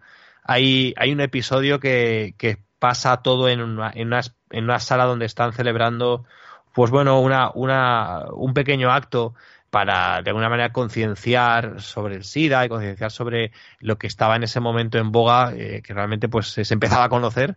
Y ese, ese, ese episodio es magnífico porque explica muy claramente pues, eh, pues, algunas problemáticas que había, ¿no? A mí, si, si, os deja, si, si me hacéis caso, además es una serie que, que se ve muy, muy fácil, son episodios que, que, que apenas rebasan la media hora, se ve muy muy rápido con unas, una banda sonora increíble, con unas interpretaciones que me, que me gustan muchísimo. A mí, bueno, Alison Brie es que, es que me vuelve loco, me gusta mucho y en esta serie vuelve a abordarlo, ¿no? Es, eh, es, es bueno, realmente adorable el, el personaje. Y bueno, y todas las eh, demás chicas, pues la verdad es que lo abordan también. Ellos también, pero hay que reconocer que, que, que lo abordan menos. Ellas eh, lo hacen todas espectacularmente bien. Y bueno, pues yo creo que es de las series más corales que podemos ver, donde más personajes memorables podemos tener por segundo y donde si mañana mismo sacan una serie de muñequitos, pues seguramente me los compraba todos. Los Funko Pop, sí, saldrán, saldrán. bueno, es, es una opción. Eh, entonces se abandona el tema de lucha libre. A ver, no es que lo abandone, Jaco, eh, es el trabajo de ellas, pero eh, sí que se centraba bastante más, ¿no? En, sus entrenamientos, si te acuerdas de la primera temporada, en, cómo eh, mejoran, cómo no mejoran. En la segunda temporada, lo de la lucha libre alcanza un poco el cenit, pero en, en esta temporada, pues desplaza el, bueno, gira, hace, hace un giro y lo que vamos a ver básicamente es las vidas de ellas, ¿no? Y, y lejos de, de para mí ser un chasco, para mí es que se transforma en, en otra serie y eso eso está muy bien porque acaba acaba refrescando por completo y bueno lo que te he dicho al principio que evidentemente no se puede entender la primera sin la segunda temporada yo creo que la tercera temporada sí que se podría entender casi casi por sí sola. ¿eh? No es interesante cómo se reinventa y, e incluso mejora. Sí que te he visto muy emocionado y entusiasmado con esta tercera temporada. Sí, la verdad es que siempre, la, cuando ha hecho la reseña de las otras temporadas, siempre lo ha hecho igual, muy entusiasma y siempre digo, me la tengo que ver y es una de que al final voy dejando al final, al final, pero va en serio que sí que tengo que echarle un vistazo. Es que Maite, a ti, eh, por lo que sé que te gusta, es que a ti te va a encantar esta serie. A ti te va a gustar mucho porque son, yo, a ti te gustan especialmente, o, lo que vengo viendo en estos tiempos que compartimos podcast, te suelen gustar pues los personajes carismáticos, aquellos personajes que les acabas cogiendo como mucho cariño y, y de eso Glow va súper sobrado.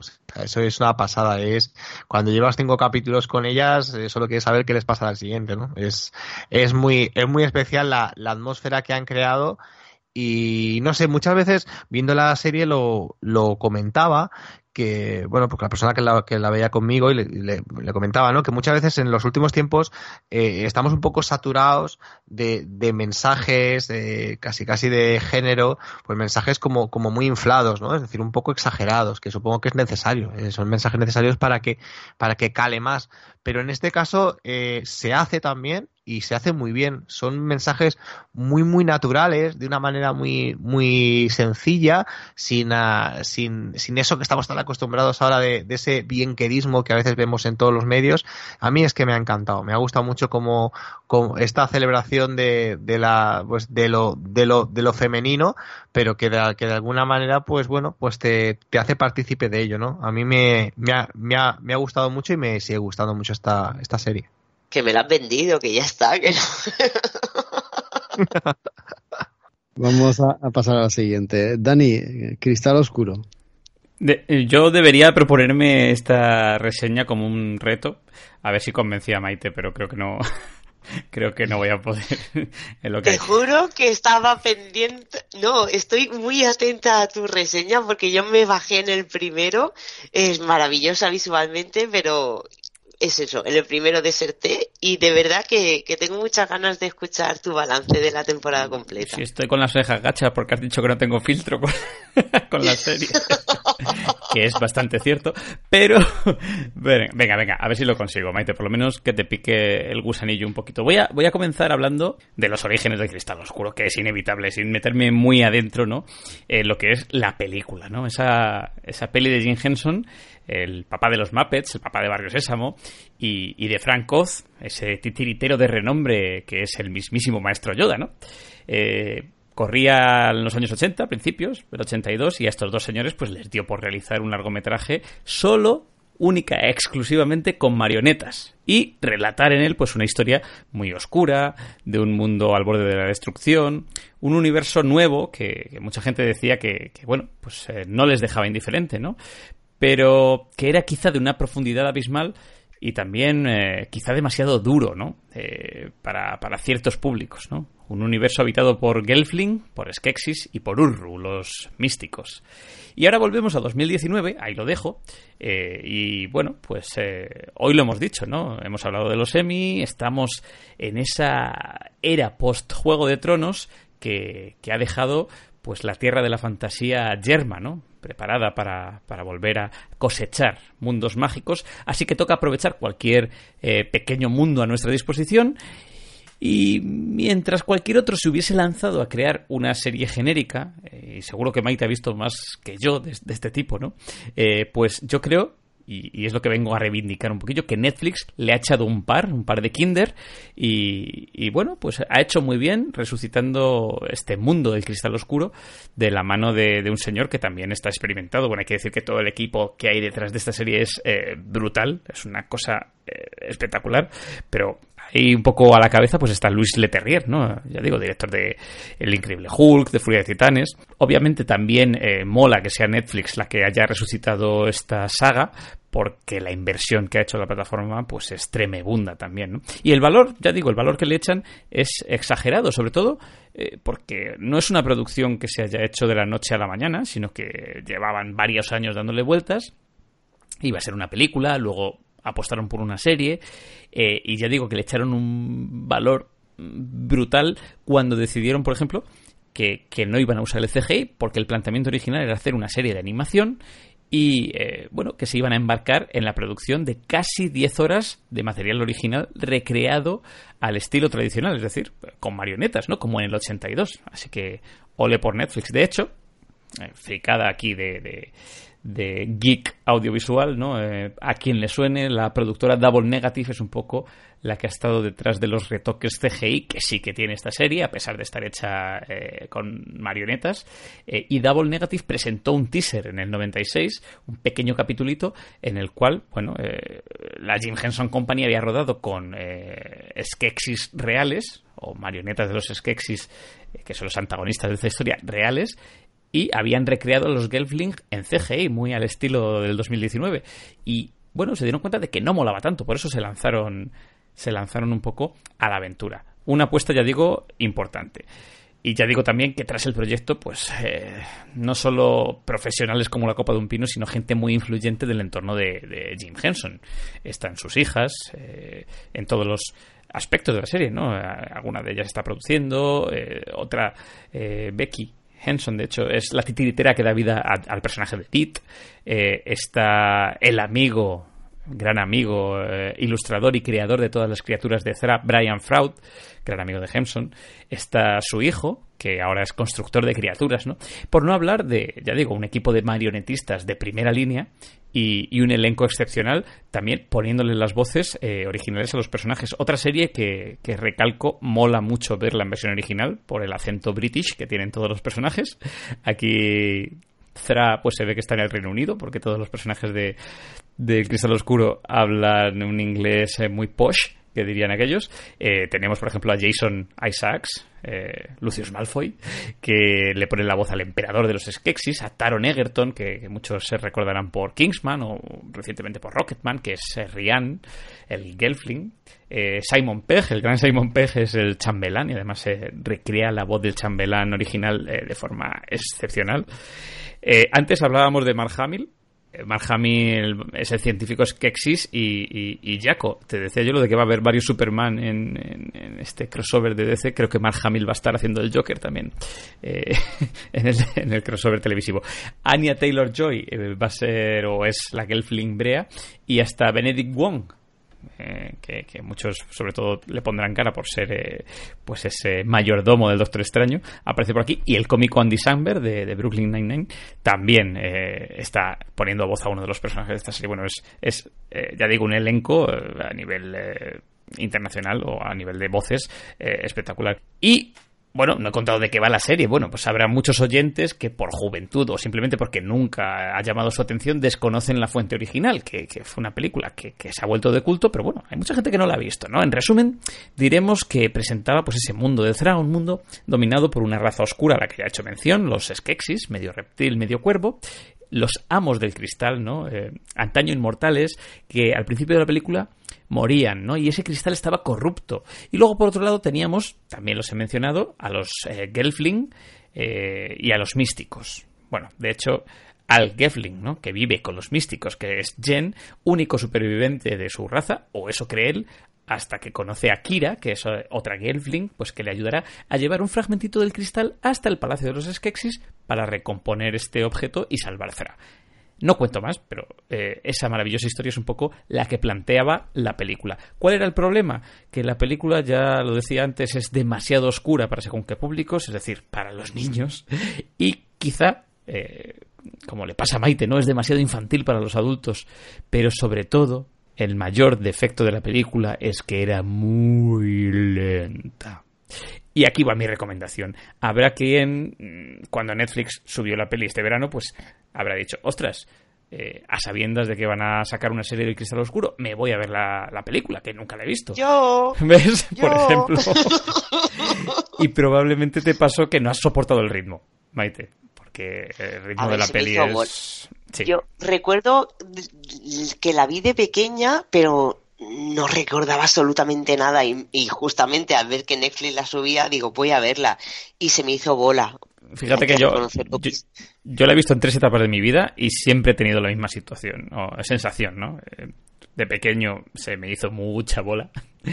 Luego la volví a ver cuando salió en DVD hace unos años, que salió eh, dentro del laberinto y el cristal oscuro. Y me volvió, o sea, no recordaba que fuese incluso tan densa. Eh, eh, y ahora recientemente me la volví a ver. De hecho, ya lo comenté en un programa, después de leerme la novelización, que sí me gustó mucho. y la película es que es lenta pero mi recomendación es que es, ver la peli ahora mismo es un error. Yo creo que es mejor no verla, que no nos influya, y lanzarse a la serie y luego ya, si acaso, ver la película, ¿no? Al final, por, por curiosidad. Eh, y digo que el libro molaba mucho porque al final el mundo del lo juro mola mucho. El problema es que, bueno, pues la película tiene eso, su ritmo. Dicho esto, ¿qué es la edad de la resistencia? Pues eh, ni más ni menos que la precuela de, esta película, de Cristal Oscuro. La historia de cómo los Gelfling y otras criaturas de Zera que vivían, eh, en principio, de acuerdo con el reinado de los Skeksis, se acaban rebelando contra estos al darse cuenta de que son malvados, ¿no? Pero también es la historia, pues eso, de la extinción de los Gelfling o de los momentos previos a su extinción, ¿no?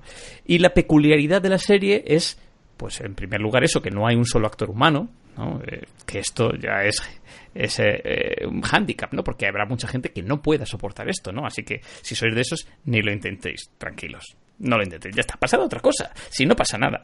Pero si os molan los, eh, los efectos prácticos, los practical effects, si vuestra mente eh, va más allá del CGI y de lo tangible y os mola entrar en un mundo de fantasía, es que esta es vuestra epopeya porque pasados unos capítulos o pasados unos, unos minutos vais a entrar en la historia y se os va a olvidar que estáis viendo eh, marionetas. Y, y, a diferencia de la peli, pues tenemos eso, 10 horazas que nos dan mogollón de información a tutiplén sobre los personajes, sus motivaciones, su pasado, sus afiliaciones, sus orígenes. Vemos distintos clanes de los Gevlin, cada uno con su cultura, su historia, eh, y mola un montón. Y con personajes entrañables, ¿no? Eh, quizá vuelve a ocurrir que los héroes de la historia, los, estos Gelfling, pues vuelvan a pecar un poquito de sosos o planos por su inexpresividad, ¿no? Pero eh, está en el resto, ¿no? Los Skeksis molan, los místicos, aunque pasan de esos layos, son curiosos. Madre Ogra, que ya estaba en la película también, aquí esta mezcla de Yoda y Gandalf pues es súper divertida. Y están también los Potling, que son seres cercanos a los hobbits, que solo quieren vivir en paz, de fiesta, cerveceándose todo el día y que acaban como esclavos. Eh, esclavos y, entre ellos, de hecho, está el personaje que a mí mm, más me ha flipado de toda la serie, que, es Hoop, que es un pequeño podling que, como Bilbo en El Señor de los Anillos, pues aspira a ser algo más de lo que su raza le depara y, y quiere ser un paladín armado con su cuchara. Y, bueno, a mí me ha gustado mucho, y, si veis la serie ya me diréis, porque es un personaje con mucho carisma y que me, me, daba la sensación de que está muy en la línea de aquellos personajes de las pelis ochenteras, ¿no? Como Gordy en los Goonies o como Tapón en Indiana Jones. Eh, un sidekick, ¿no? En toda regla, súper divertido. Y en definitiva, pues este cristal oscuro no es. Eh, porque vengo diciendo que es un trabajo brutal, ¿no? De un montón de artesanos locos, pero no solo eso, es, es eh, la creación pues de grandes artistas y de grandes guionistas también, ¿no? Que se han vuelto locos con la historia. Y sobre todo, y esto es lo que le está molando a mucha gente de mi entorno, que además es fan de la fantasía, yo creo que es el producto ideal para adentrarse en un nuevo universo fantástico muy rico donde ya digo hay miles de eh, personajes, héroes malvados, clanes enfrentados, juegos políticos. Aquí Raúl Martín, si eh, hubiese podido acompañarnos hoy en el programa, creo que quería hacer un eh, interesante análisis de la geopolítica de Zera, ¿no? Y, bueno, al más puro estilo de Juego de Tronos, ¿no? Y de hecho casi hay más muertes que en Juego de Tronos, ahí, ahí lo dejo. Podríamos hacer un recuento. Y ya digo, estoy seguro de que más de uno babearía con esta serie, quizás si no estuviese protagonizada por muñecos. Y de hecho vuelvo un poco, Maite, a tus comentarios. Bueno, pues visualmente es una locura, pero puede parecer infantil. Yo digo que esto ocurre sobre todo al comienzo de la obra, pero hay que darle un poquito de, de, bola, de oportunidad. Porque de hecho, eh, Maite, si al final te pones a verlo, verás que hay escenas de crueldad poco frecuentes, incluso eh, en este tipo de serie, eh, bueno, como el modo en que un Skeksis, eh, el Skeksis científico, no obtiene su ojo cibernético que tenía en la, en la película, que, es un momento de tortura tremebundo. Y, este aspecto hace que de nuevo glorifique a Netflix que, que no se achanta con un producto que al final, curiosamente, ya digo, han hecho una inversión tremenda para un nicho de mercado ultra concreto, ¿no? Tanto en gustos como en edades. Dadle tiempo. Yo lo voy a resumir todo en una frase cuesta ver una serie a día de hoy con un nivel así de creatividad y de profundidad y el mundo de Ezra puede ser de difícil acceso, pero al final resulta perderse en él pues muy fácil. Y recomiendo, ya que estoy, y creo que lo ha estrenado Netflix el pasado fin de semana, el documental La llamada del cristal, una vez que veáis la serie, para ver todo ese trabajo que hay en este making of de hora y media que, que de verdad te deja diciendo, Dios mío, ¿cómo, ¿cómo no he podido ver esta serie antes? Pues más convencido a medias. Uy, casi, casi lo consigo. No, a ver, es que el primer episodio me pareció tan, tan, tan blanco y tan sencillo. Luego, según me comentas, sí que la trama avanza, claro, si es que tampoco le doy tiempo a las cosas. Claro, y, y, vemos que hay algo más. Y, por ahí, por ahí es por donde me has ganado. Y bueno, es que visualmente, no voy a decir más de lo que has dicho, pero es que se te cae la baba viendo viendo lo que han logrado mostrarte en pantalla. Es que me tiré y no me gustó el episodio con la, pero con la boca abierta decía no puede ser. Porque además tenía reciente la serie la peli original y claro eh, el detalle que tiene eh, los cuervos porque el, el, traje los detalles de los colgantes todo eso en la película clásica se perdía porque es que no había definición para eso. Y lo estás viendo aquí y es realmente asombroso ¿eh? Es que verlo ahora en, en, Ultra HD, ¿no? En 4K. Claro. Eh, como dices tú, se ven los detalles. Eh, y sin embargo, es impresionante, ¿no? El trabajo que han hecho, pues, eh, con las texturas, ¿no? De, de, los materiales con los que están hechos los personajes y demás, los tonos de la piel, las heridas, los ojos de cristal, ¿no? que sí, que son marionetas, pero tienen algo especial. Y yo te digo, Maite, que si consigues superar un poquillo ese, ese aspecto, ¿no? De que, bueno, se trata de muñecos y de una técnica que a priori, pues, no es eh, muy habitual en este tipo de series y en estos géneros, pues vas a ver que llegado un momento de la historia es que estás viendo eso, una epopeya épica. O sea, estás diciendo, ostras, esto es, pues, no sé, como, como estar leyendo algo de Tolkien, ¿no? Y viendo un momento de la historia de un mundo fantástico que, que, desde luego después de esto no va a haber vuelto atrás con lo que está sucediendo, ¿no? O sea que es el principio del fin y es lo que mola también de esta temporada. ¿Y tiene fin, perdona? Tiene fin. O sea, ¿acaba o tendrá otra temporada? Me refiero que enlaza ya con la película o se viene otra temporada. No, es una etapa, es una, etapa de la historia de los Gelfling, pero por eso digo que es el principio del fin. O sea, es el principio, es la, la era de la resistencia, ¿no? Como dice, como dice el título. Quizá después de esta primera rebelión, esta resistencia, lo que viene o lo que se nos eh, viene encima es una guerra con los Skeksis. Vale, vale tendré que pringarme de, este universo porque es lo que decías antes, Dani, es un universo nuevo prácticamente.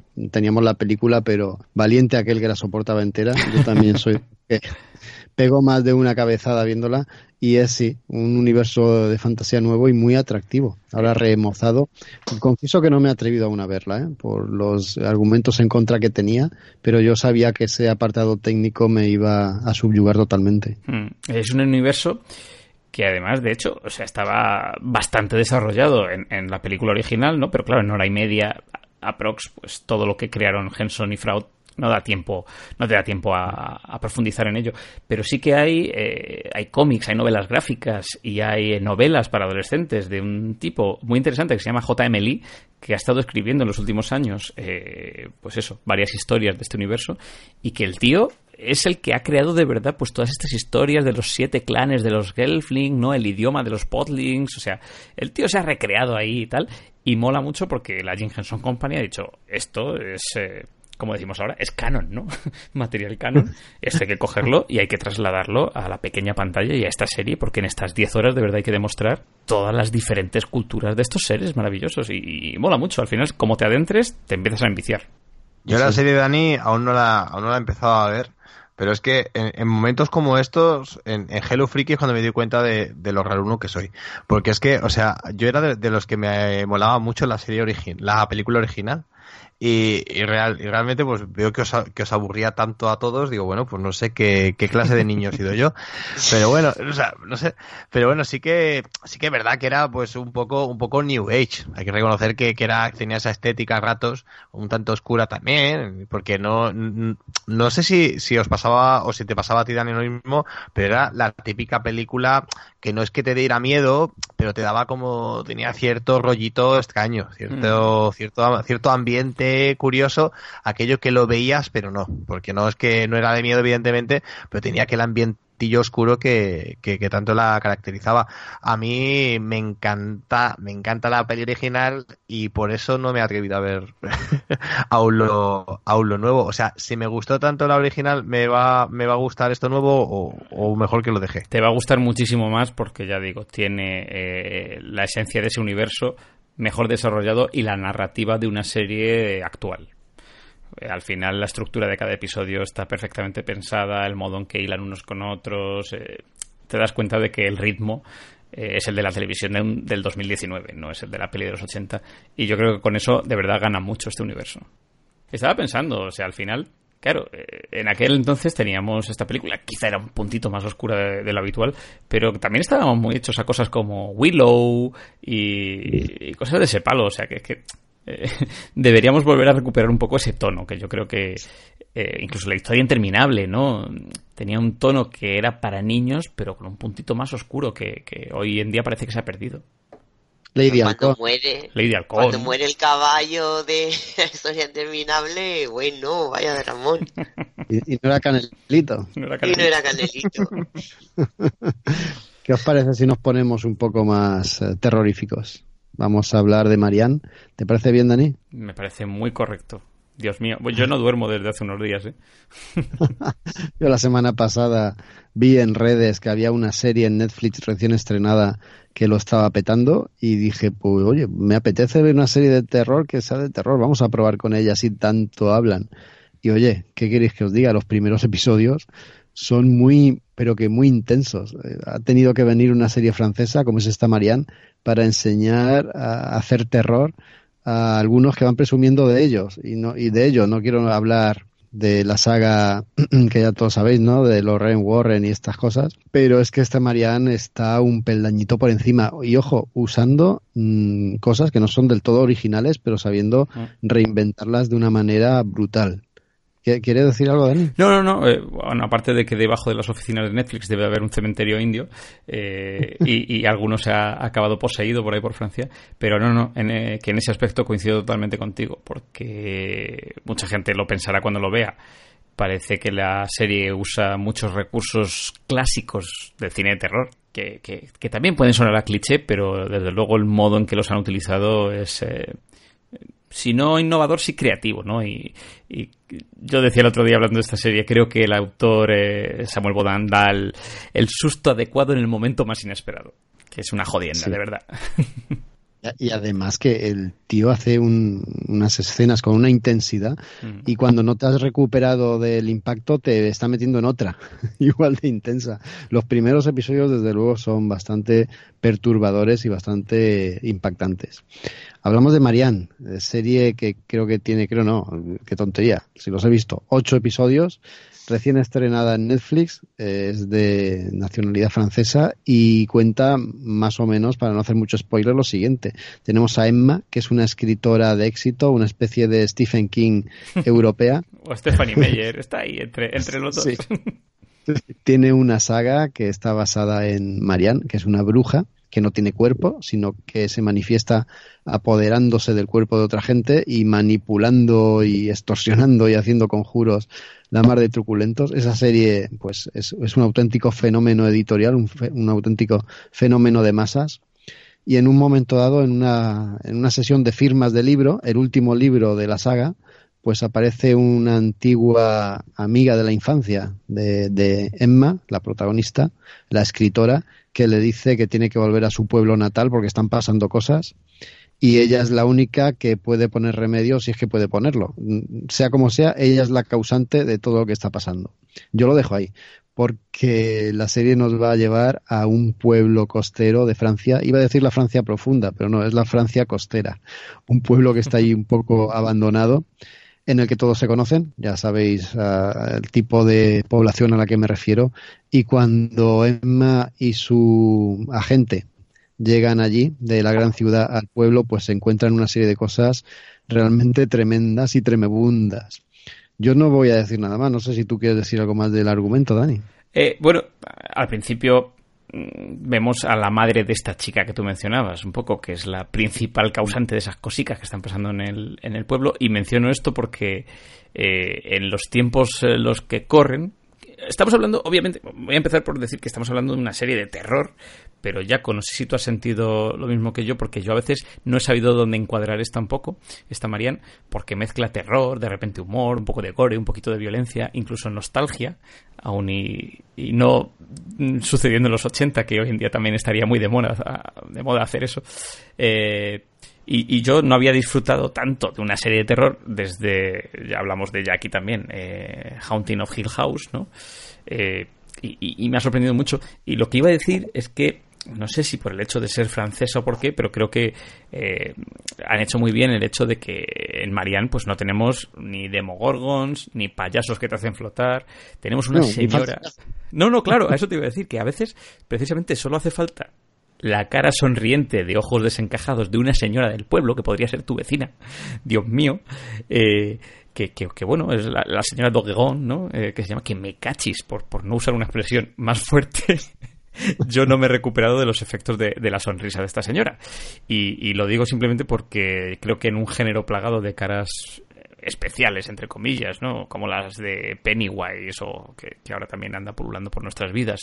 O, la monja, ¿no? Que decías tú hablando del universo de, los One y compañía. Pues creo que el terror de esta Marianne precisamente está en la humanidad de, sus personajes, ¿no? Eh, que por cierto, bueno, tenemos ahí una especie de losers también, unos perdedores eh, en los amigos de, Emma en el pueblo, y, mola mucho, ya digo, tiene esas cositas clásicas que decíamos antes, Jaco, que, a mí personalmente me molan mucho. ¿Cuánto hace que no veías a una chica sola en su casa en una noche terrorífica, abandonando su cama y con un pijama decente? ¿eh? Sobre todo el pijama decente. Sobre todo. No, yo antes eh, aludía a, la mezcla de, de, trucos o de géneros o de clichés quizá también, mm, hablando de lo que tú apuntabas. Sí que es verdad que es difícil encuadrarla porque es todo al mismo tiempo. Es un mm. poco de, de, gore, un poco de terror psicológico, también del susto y para nada susto fácil. Es esa aparición que se medio ve entre las sombras y poco a poco se va manifestando tiene, tiene de todo eso y lo tiene bien hecho y bien colocadito. Hay un inicio de episodio, si no recuerdo mal, es el cuarto, en el que el gore, bueno, nos hace recordar a Seven, por ejemplo, cuando encuentran a un personaje dentro de, bueno, encerrado en una habitación. Tiene, tiene muchísimos elementos, todos perfectamente ensamblados para dar ese, ese clima de mal rollo y de agobio que yo creo que hace de esta serie pues como, como están diciendo por ahí, ¿no? Una de las revelaciones de, de la temporada hay que decir que Rob, nuestro compañero que hace las imágenes, lo siento Rob, pero lo tengo que decir, le recomendé que viera la serie, empezó a verla él solo y dijo que la tuvo que quitar de lo, del miedo que estaba pasando.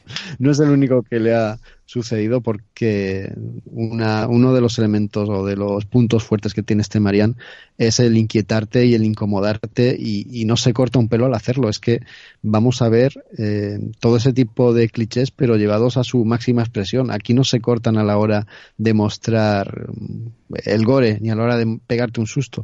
Mm, ¿Qué va? Aquí no ahorran ni escatiman recursos para eso.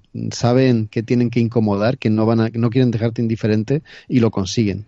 Es verdad que los episodios que están por el medio quizás se me hicieron un poco ¿cómo decirlo? Es que son tan, tan, tan potentes y tan bestiales los primeros que en cuanto se relaja un poco el ritmo ya echas de menos que te sigan acojonando. Sí, sí, sí. Empieza... ¿eh? tiene, su, tienen su razón de ser porque te están interiorizando a los personajes y te están explicando cosas de su, de su pasado. Claro, de hecho te iba a decir, tiene el clásico episodio de, de, flashback, ¿no? regreso al pasado, que al final... ¿Cómo acaba el episodio? Jolín, es, es duro. Eh, pero todos tienen, como dices tú, su razón de ser al final para que vayas recomponiendo el puzzle de la historia, ¿no? Y llegar a, al clímax final, ¿no? Por decirlo de alguna manera. Y yo, pues a mí me pasó un poco como a Rob, ¿eh? eh pero lo achaco a esa fórmula. Yo no sé si he contado la anécdota aquí alguna vez eh, frente al micrófono que hace ya algunos años me, me, pusieron una película de terror tailandesa que mezclaba mucho humor con mucho terror y a mí esa fórmula me dejó eso con el culo torcido, porque de repente te relajabas y el, momento siguiente era de terror puro y, pues eso, ahora río, ahora lloro, ahora me cago vivo. Lo que yo llamo la fórmula de la montaña rusa, que creo que, que Mariana hace, hace muy buena, muy buen uso de ella. Y, y bueno, como tú dices, Jaco, a veces puede ralentizarse un poco. Al final, creo que es para poner a cada uno en su lugar antes de ese coup de gas del final, ¿no? Sí, sí, sí, sí, sí, Yo desde luego es de las series de terror, mm, de momento mis favoritas de estos últimos tiempos. a mí me sirve, perdón, te iba a decir que a mí me sirve simplemente para reivindicar, yo creo que va siendo hora de que en España hagamos algo parecido. Y, fíjate, me da rabia que la trilogía del Baztán, eh, estos libros, pues eh, se empezasen a llevar al cine, porque creo que hubiesen funcionado muy bien en una serie de este tipo. En televisión mejor que en el cine. Pero bueno. Hemos hablado del, apartado técnico así a grosso modo, ¿no? Cómo está la serie separada en capítulos, como si fuera una, la novela que esta mujer escribe, como cuando cortan de una escena a otra es como si pasásemos páginas de libro, ¿verdad? Sí, claro, en lo visual es súper divertido porque eh, tiene un, ritmo muy diferente al que estamos acostumbrados, ¿no? De hecho, o sea, lo hace, lo hace muy apuesta Samuel Bodan y, utiliza esos, es que no sé cómo llamarlo, intersticios, ¿no? De, hojas pasando, de capítulos. La, cortinilla, la cortinilla. Eso es, y que te, te mete como en un universo literario eh, muy diferente a lo que estamos acostumbrados. Eh, iba a decir que también me llama la atención, Jaco, el que los episodios tengan duraciones como muy variadas, ¿no? No sé si te ha dado la sensación, pero alguno dura 50 y pico minutos y de repente otro dura 36. Eh, no sé si esto es habitual o si es porque Netflix finalmente ha hecho una reestructuración de los capítulos eh, por alguna causa o, por qué, pero bueno, que si la ves del tirón la serie, lo que dices tú al final lo que importa es un poco cómo estructura esos pequeños mini capítulos, ¿no? Que, están casi relacionados con sus novelas es una película de terror subido de tono de, de unas 7 o 8 horas. Es, para verla del tirón, desde luego. Muy recomendable, ¿eh? los demás, si no la habéis visto, poneros a ella, porque no sé si os va a gustar, pero inquietaros un rato largo. Yo solo he visto el primero, no me ha dado tiempo a más, y sí que es cierto que la señora esa, con esa sonrisa, por lo menos me dejó de que pensar a la hora de apagar la luz y tener que ir a la habitación. Pues si te da mal rollo en el primero, que te diga Jaco, según avanza la historia. Va más, va, va mucho más, sí, sí. Isra, hay que verla, ¿eh? Apunta, apunta. No, esta la, esta la tengo apuntada. Es que, ¿sabes qué pasa? Que, que yo pues, tengo un defecto muy gordo, bueno, uno de ellos, es que, que, las, eh, que las cosas que hacen los franceses no me suelen gustar mucho. Y, no, es verdad, es verdad. Y, y, bueno, pues mira, ahora que me has vendido esto, pues bueno, será, será una, una de las cosas que voy a ver, porque es que, no sé, ese ritmo, ¿tiene, tiene un ritmo europeo? Mm, sí. Sí, pero queda camuflado por, por lo intenso de las escenas. Claro, te iba a decir sí, pero para bien, incluso. Sí, puede ser, sí.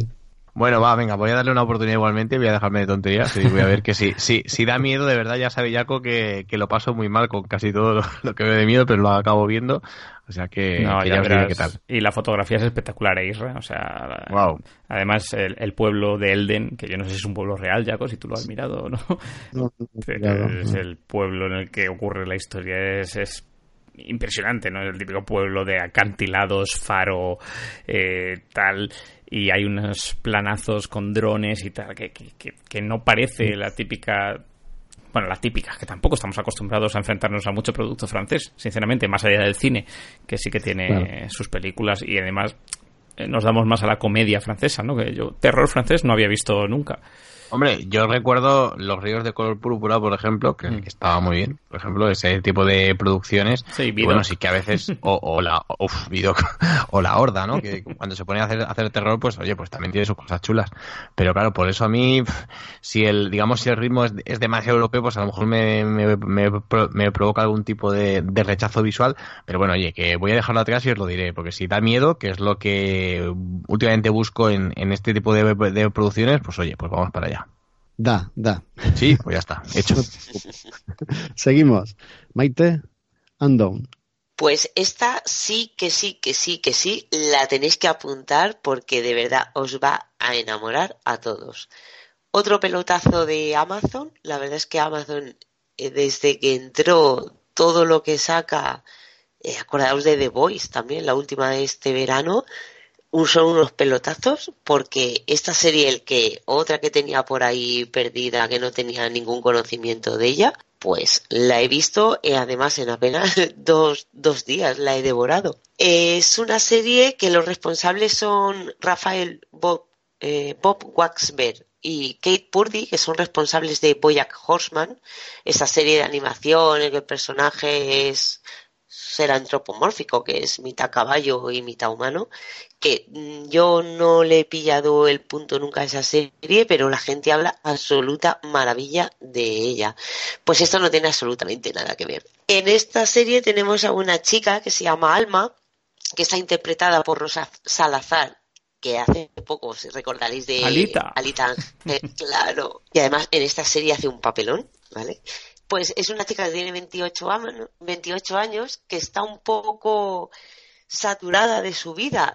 Realmente tiene una buena vida, vive en una buena casa, vive con, su novio, que es un chico además que la adora, tiene un buen trabajo y un día su hermana menor, Beca, pues le dice que se va a casar y en ese momento Alma empieza a plantearse un poco su vida, porque ella no es de las que se casan ni tienen hijos, pero su novio sí. Y eso ahora mismo no es un problema, pero en un futuro eso sí que su novio va a querer ese tipo de cosas y ella no puede dárselas. Así que en ese momento decide romper con su novio.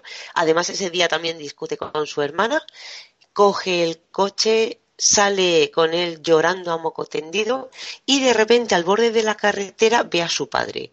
Su padre murió cuando ella era pequeña. Además, el padre lo interpreta Bob Odernick, más conocido por todos como Saul Goodman, pues es el padre de, de Alma. Pues ella va conduciendo, ve a su padre que está muerto en el borde de la carretera, pues al verlo pierde el control del coche, se choca con un camión que venía de lado y tiene un accidente gordísimo, se la llevan al hospital, se queda en coma, llega a estar en coma unos días y cuando despierta en el hospital descubre que ya no ve el espacio-tiempo como algo lineal y resulta que ella puede viajar, pero no puede hacerlo cuando ella quiere ni tampoco dónde va. Bueno, más, más bien sería cuándo va. Ella no puede controlar a qué, a qué momento del tiempo se puede transportar. No puede decir, voy a matar a Hitler. No, ese tipo de cosas no. Directamente a lo mejor se planta en su infancia o en algún recuerdo con su padre o con su madre, pero en ningún momento puede controlarlo. Otra cosa que también pasa es que el de la carretera sí que era su padre y que ahora puede verlo y hablar con él, aunque como digo, murió cuando ella era pequeña. Ella, por supuesto, piensa que eso es una locura, incluso llega a pensar que es estrés postraumático por el golpe del accidente, pero su padre le dice que no, que, que no es cierto, que lo que pasó es que él, él estaba investigando sobre eso, él era científico y viajaba sobre, investigaba sobre el, los viajes en el tiempo y la linealidad del tiempo y piensa que lo que ocurrió no fue un accidente, sino que realmente lo asesinaron por el trabajo que estaba haciendo. Así que le pide a Alma pues que le ayude a investigar qué es lo que realmente ocurrió, si realmente murió, si lo asesinaron o quién lo hizo. Y hasta aquí os voy a contar del argumento, ¿vale? El resto ya lo tenéis que ir descubriendo vosotros. Lo primero que os va a llamar la atención de esta serie es cómo está hecha. Es la primera serie realizada totalmente, o sea, íntegramente mediante rotoscopia. Para que los que no conozcáis lo que es, digamos que todo lo que se ve en la serie ha sido rodado con actores reales y sobre la imagen se retoca con animación digital. Yo, yo te iba a decir, eh, para la gente que conozca la obra de Richard Linklater, o sea, Waking Life y, Scanner Darkly, es eso, es el Rotoshop de este señor. Me, me, estaba quedando flipado, Maite, al verlo, porque soy muy apasionado de esta técnica y hacía millones de años que no se hacía nada de este palo. Pero es que encima tiene una calidad visual del copón, ¿eh? Impresionante. A ver, yo lo último que recuerdo de, con el rotoscopia esta es El Señor de los Anillos. O sea, yo todavía tengo pesadillas con esos Nazgules cuando aparecían. O sea, entonces a mí el salto ha sido absolutamente brutal. Luego hablaré un poco sobre el apartado técnico porque es, es digno de mención en, en la serie el trabajo que han hecho porque es que es una, es una delicia verla. el, el resultado es que no sé, solo hay que, no se puede explicar con palabras, es que tenéis que verlo porque es, fenomenal. Y además, lo bueno que tiene es que con este, con este sistema, los saltos en el tiempo quedan muy bien. Claro, tiene esa parte real de Alma hablando con su familia y su vida y esos viajes en el tiempo, esos saltos, y claro, el poder añadirle todo este tipo de, de animación, el resultado de verdad que es, de, es te deja con la boca abierta. Y la historia está muy chula, porque además de el toque este de ciencia ficción, viaja en su infancia, descubre por, eh, por qué ella es así, porque es, tiene una ligera minusvalía, en, lleva un, implante coclear para poder escuchar, porque es parcialmente sorda, y todo eso le influyó mucho en, en su infancia. Eh, los errores que cometió en el pasado, la relación que tiene con su familia. También en esta serie se habla sobre la depresión, la, depresión, la soledad, como digo, sentirse incomprendida. Y no es todo drama, también tiene la parte de intriga de todo lo que ocurrió con el padre, intentar esclarecerlo, pero que no es, no se centra solo en eso, también muchísimo más. Y me ha parecido un serión.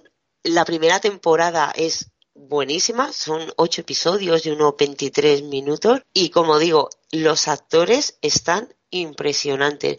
De hecho, yo los reconocí sin, yo soy una fisonomista lamentable, lo he dicho mil veces, y aún así los reconocí. La manera que tienen de actuar, lo dulce y los fluidos que quedan los, los movimientos, de verdad ya solo por la parte técnica es que tenéis que verla, pero es que luego la, la trama en sí es, es muy buena. Y el último episodio acaba con un cliffhanger bueno, que llevo maldiciendo a los de Amazon desde hace dos días que terminé de verla porque de verdad te quedas como diciendo, no puede ser, me falta algún episodio. Yo sé que Amazon sube todos los episodios del tirón, pero digo, no puede ser se ha perdido alguno o algo no, y son solo ocho y os van a dejar con dos palmos de narices. No quiero enrollarme más porque de verdad es una serie que para apreciarla lo que os diga no va a valer de nada. Conforme veáis el primer episodio ya me diréis que no podéis parar y de verdad que yo me la ventilé en dos tardes.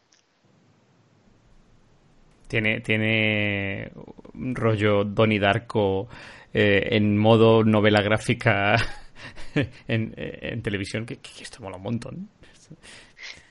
Además, no son viajes en el tiempo complicado. No estamos hablando de una serie enrevesada. Esto no es Dark, ni muchísimo menos. Eh, son, simplemente varía en, los 28 años que, que tiene Alma y así la, la llegas. Un personaje que al principio te puede parecer es muy graciosa, muy carismática, pero a veces en unos puntos de decir, piénsate un poquito antes de decir las cosas, pero vemos de dónde viene su carácter, por qué ella es como es. Eh, que su, la muerte de su padre, por supuesto, es algo que le afectó muchísimo. Y indagar en todas esas heridas, entenderlas, es, lo maravilloso de esa serie, además de, por supuesto, eh, la trama más de investigación, que es la parte del padre. Y que, mm, sobre todo al principio, eh, claro, la protagonista tiene la dualidad de decir que, lo que me está pasando es que me estoy volviendo loca, ha sido por el golpe, voy a tener que volver a ir al hospital porque no puede ser que estoy sentada en la cama y mi padre esté al lado y esté manteniendo una conversación con ella, o sea, con él. Y el, la angustia que siente también la protagonista al no creer realmente y dudar de tu propia realidad, todo eso también está súper bien transmitido y que, que, no me enrollo más, de verdad, esta apuntarla y es que me lo vais a agradecer y si no ya me lo diréis. Os he dejado sin palabras. Totalmente, eh, totalmente, Maite. Yo es que hoy, hoy, hoy llevo, pues creo que las he apuntado, si no todas, casi todas. ¿eh? Yo creo, siempre te lo he dicho que eres una, una gran vendedora de series y en este caso también, o sea que creo que la que tendríamos que, que darle una oportunidad, ¿no, Jaco? Mira, perdona, y lo, perdona que te corte, Jaco, y os lo voy a poner más fácil. No hace falta con, no, ni que veáis en el primer episodio, con el tráiler ya, me lo vais a decir, y es cortito. Vendía. compramos. Yo estaba diciendo que sí, que sí, con, mucha intensidad y hasta con la cabeza, pero no me había dado cuenta que estaba muteado. O sea que ese es el nivel. Vamos a acabar la última reseña y es potente la que viene. Nos la trae Isra y es el pionero. Bueno, eh, diréis, uy, ¿cómo traes el pionero ahora que ya han pasado pues un par de meses desde que salió, un poquito más? Bueno, pues eh, básicamente porque no la habíamos traído. Yo ya la vi, pues eh, la vería en julio aproximadamente, fue cuando, cuando la vi, y se suma, ¿no? Es una, una serie que se suma a esta moda reciente, por llamarlo de alguna manera, de esas de esos documentales eh, realities no eh, esa, esa moda que empezó en nuestro país con Muerte en León que es que es alucinante y, bueno y sigue no sigue ahora con, con, el pionero. En el pionero nos vamos a encontrar eh, esto lo podemos ver en la HBO nos vamos a encontrar con bueno una pues una, una serie de episodios que nos van a narrar la vida de un personaje pues curioso, ¿no? Un personaje curioso donde los haya eh, y sin el cual, pues para bien y para mal, pues muchos no entenderíamos la, la actual historia de, nuestro país, ¿no? Cómo estamos y cómo hemos llegado hasta aquí. Hablamos de Jesús Gil. Y bueno, en un principio, esto que puede parecer más o menos risible, más o menos friki, eh, puedes decir, bueno, pues oye Jesús Gil, pues ya verás qué risas nos vamos a echar con este documental. Pues realmente es algo, es algo muy, muy serio y al final, bueno, al final digamos que te haces un poco consciente de hasta qué punto el, el, personaje moldeas la sociedad o es la sociedad no la que acaba creando al personaje no es, es una auténtica es una auténtica pasada. Eh, consigue cosas increíbles como que en algunos momentos pues llegues a, sentir cierta empatía eh, por Jesús Gil, ¿no? Que, casi parece increíble dicho así y bueno, pues realmente hacen un, una, pues un, un retrato eh, muy profundo del, del personaje con, con, momentos de su vida que yo, por ejemplo, yo reconozco que, que su primera etapa pues eh, su etapa de juventud en, los primeros 60, 70, evidentemente por, por, por edad la desconocía, ¿no? Aunque quizá pues, eh, pues no sé si debería o no saberlo. Y cómo pues de, de alguna manera ahí empieza pues eh, todo el entorno entre comillas delictivo eh, que le acompañó todos esos años, ¿no? Eh, me parece increíble, o sea, es increíble, increíble pues lo que podemos ver aquí porque va mucho más allá del mismo Jesús Gil, pues vamos a estar presentes en, en, todo el tema de la burbuja inmobiliaria, vamos a estar presentes en, en momentos en los que se hacían las cosas pues sin, sin preguntar a nadie, ¿no? Y realmente, pues es algo, es algo a la par triste, a la par que, entrañable. Y es muy interesante porque de alguna manera eh, Jesús Gil es ese nexo de unión entre la sociedad prefranquista a la sociedad que, que, nos, que nos quedó en, en, los 80, en los 90 y a principios de los, de los 2000. Es una, es una auténtica pasada. Yo, es un documental que está hecho con un ritmo increíble porque no tiene mucho de serie, eso, eso está muy bien, eh, está muy bien documentada esto, esto por supuesto, y, y, me sorprende, hay cosas que me sorprenden muchísimo, ¿no? Eh, nos imaginamos, por ejemplo, que vamos a encontrar una familia de Jesús Gil que se, que se esconde y que de alguna manera dice, intenta esconder pues las debilidades de, de, de, de su padre, ¿no? Y no lo encontramos para nada. A mí lo que más me sorprende es cómo serán los mismos hijos los que son más coherentes con, la personalidad de, arrolladora de, de, este, de este personaje, ¿no? Y es, es que es alucinante. O sea, no sé, hay, hay, hay episodios completamente épicos, hay momentos dedicados a las leyendas urbanas de alrededor del mismo Jesús Gil y, y vamos a, a ver de primera mano pues cómo llegó a, ser alcalde de, un lugar como, como Marbella y cómo pues realmente lo hacía todo porque sí, ¿no? Y no sé, a mí me hubo muchos momentos de risa, muchos momentos de asombro porque nunca pensé que, alguien podía llegar a tanto y, de, y de esa manera y cómo llega a un punto en el que, bueno, eh, pues como la misma sociedad pues hace, hace lo siguiente, crea y fagocita personajes, ¿no? Como en algún momento, cuando interesaba eh, tener a este personaje pues en la calle, pues se le mantuvo, aún sabiendo todo lo que, todo lo que hacía y, y a todo a lo que se dedicaba. Y como cuando pues realmente se convirtió en un enemigo, cuando eh, estuvo a punto de, de, tener alguna alcaldía aún más importante que la de Marbella, pues la, la, la cosa empezó a ir en su contra. Y bueno, hay un momento que para mí es el resumen de, de, esta serie, eh, porque bueno, Jesús Gil eh, pues lo pillan, ¿no? Lo pillan eh, con, con, temas fiscales, digamos que, pues bueno, como se dice habitualmente o dice la, pues, pues la gente por la calle, el tío robaba, el tío robaba pues a, a expuertas. Y mola mucho en, en un momento de, de, pues que le preguntan a los periodistas, pero usted, usted de verdad se llevaba tanto dinero de las arcas de Marbella y él simplemente contesta lo siguiente. Bueno, es así, es que nadie me ha preguntado. Y eso, eso me, me parece de una sinceridad tan brutal que define completamente al personaje. Es un personaje, pues, que, que si hubiera existido en otra época, pues sería seguramente un rey absolutista o sería algún personaje de aquellos que, que no, eh, al cual pues no, pues no se le puede parar de, de ninguna manera, solamente pues como se, se hizo al final de, de, su vida, ¿no?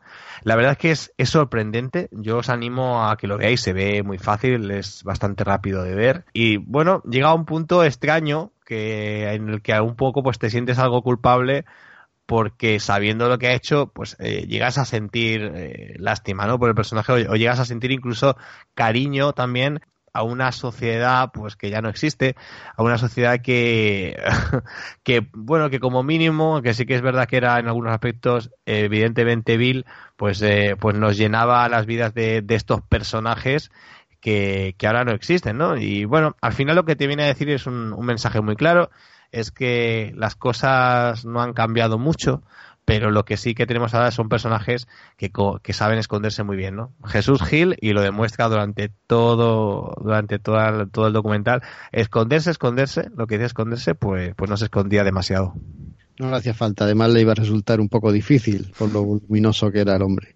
Yo, has utilizado unos cuantos calificativos que no comparto para nada. Lo de entrañable, eh, simpático, uff, uff, uff, a mí esto eso me, me chirría mucho. Yo vi un personaje que lo retrataban con asepsia, y tenían el cuidado de poner las dos versiones, ¿no? los que iban a favor y los que iban en contra. Por supuesto, cuando oyes hablar a los hijos, él era un poco menos que un héroe grecorromano del panteón aquel venido a, la modernidad, ¿no? Era un salvador, era un, era un Robin Hood, era una maravilla de persona pero claro, escuchas la otra versión, el fiscal que llevaba el caso cuando... No, no, eso es muy interesante. Claro, y, y, te va dando la réplica y te va a Bueno, pero, eh, pero es lo que te estaba diciendo, es que es muy interesante, no, lo que, te viene, lo que te viene a decir no es que el tío te caiga simpático, es que en ciertos momentos consiguen hacértelo ver así, pero es que los mismos hijos en el documental llegan a decir que como padre, pues realmente tampoco es que fuera una gran persona, o sea, eso lo, lo dicen los mismos hijos, ¿no? Y es lo que te sorprende, te sorprende increíblemente, pues cómo todo el mundo puede hablar tan, tan descarnadamente, ¿no? No sé. Sí, si sabes leer entre líneas, ves que los hijos eh, quieren creerse esa figura de, del padre que lo podía todo, ¿no? Y de que no era un ladrón, ni mucho menos. Hay uno de los hijos que lo dice así, es que mi padre nunca robó, no robó nada, no se quedó nada de él, nada de los demás, claro. Y cuando ves con papeles y con pruebas la jugada que hizo en el Atlético de Madrid, ya se, te cae el alma a los pies, ¿no? Eso de... Eh, pagar eh, la cláusula para no bajar a segunda B, eh, una vez que se ha pagado, al, al, minuto siguiente retirar el dinero, porque el dinero en realidad no existía, eran números, ¿no? Eran, eran ceros eh, a, la derecha de, un número, pero que en realidad no, había nada físico, era, era, una cuenta inexistente. Bueno, como esas muchísimas jugadas, la primera de todas con, no sé si eran sesenta y tantas víctimas mortales. Sí, sí, eso me sorprendió mucho porque desconocía completamente el dato y me dejó bastante alucinado. Digo, ¿y cómo, cómo hemos llegado sin saber esto? ¿no? Que eso... sí, sí, se sabía, sí se sabía. Otra cosa mm. es que se quisiera idear. Pues eh, el tío, por su ambición y por las prisas por ganar dinero y tal, pues, pues eh, acabó con la vida de un montón de gente. Fue Franco el que le dio el indulto, eso tampoco que se nos olvide y este hombre se hizo pues a fuerza de, de, esa fortuna que había ido consiguiendo.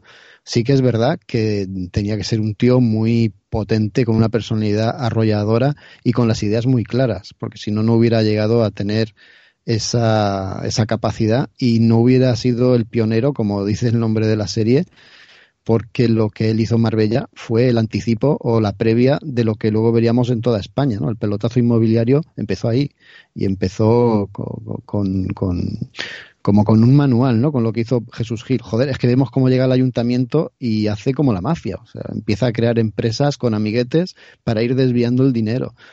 Es, una cosa terrorífica. Y luego vemos otra cosa, como la gente que está en su contra poco a poco se va en, enmierdando para poder enfrentarse a él. Es que no había otra manera.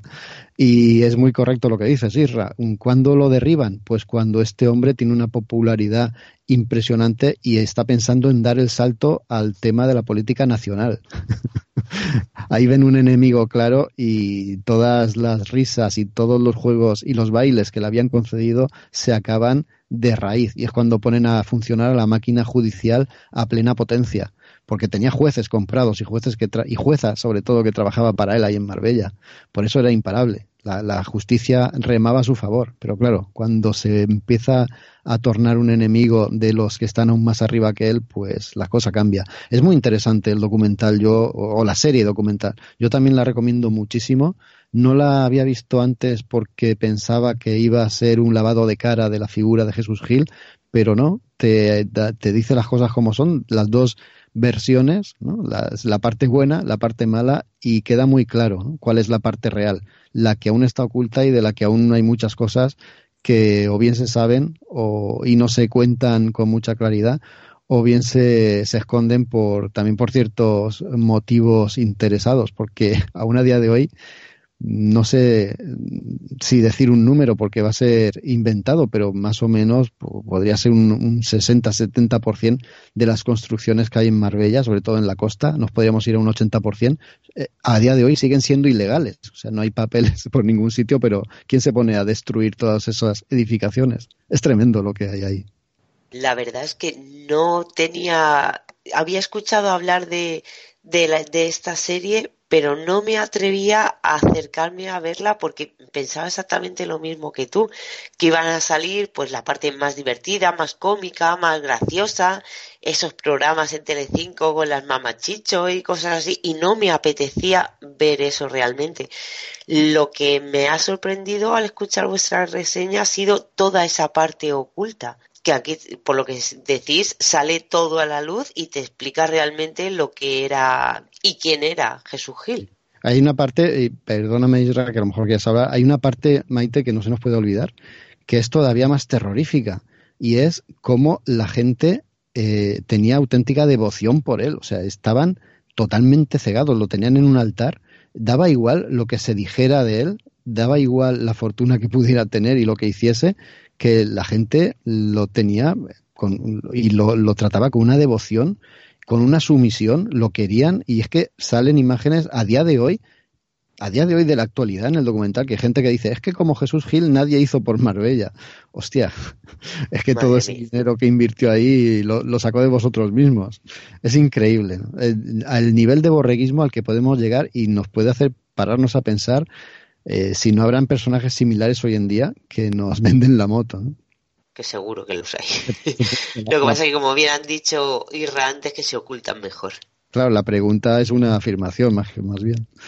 Yo creo que Isra se ha dormido ya, con el rollo que he soltado ahora. Bueno, ¿qué os parece si lo dejamos aquí antes que empecemos a escuchar ronquidos atronadores?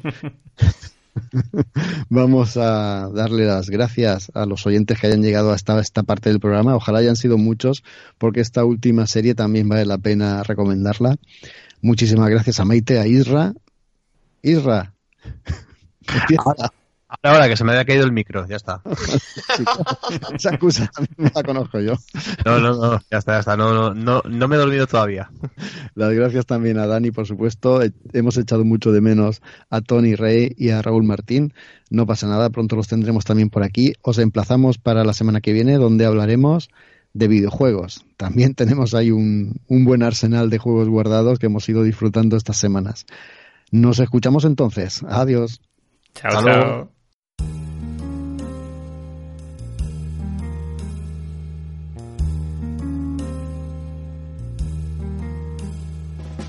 Good times and bump times, I've seen them all, and my dear, I'm still here. Plush velvet sometimes, sometimes just pretzels and beer, but I'm here. I've stuffed the dailies in my shoes, strummed ukuleles, sung the blues seen all my dreams disappear, but I'm here. I've slept in shanties, guest of the WPA, but I'm here. Danced in my scanties, three bucks a night was the pay, but I'm here. I've stood in bread lines the best. Watched while the headlines did the rest. In the depression, was I depressed? Nowhere near. I became a big financier, and I'm here.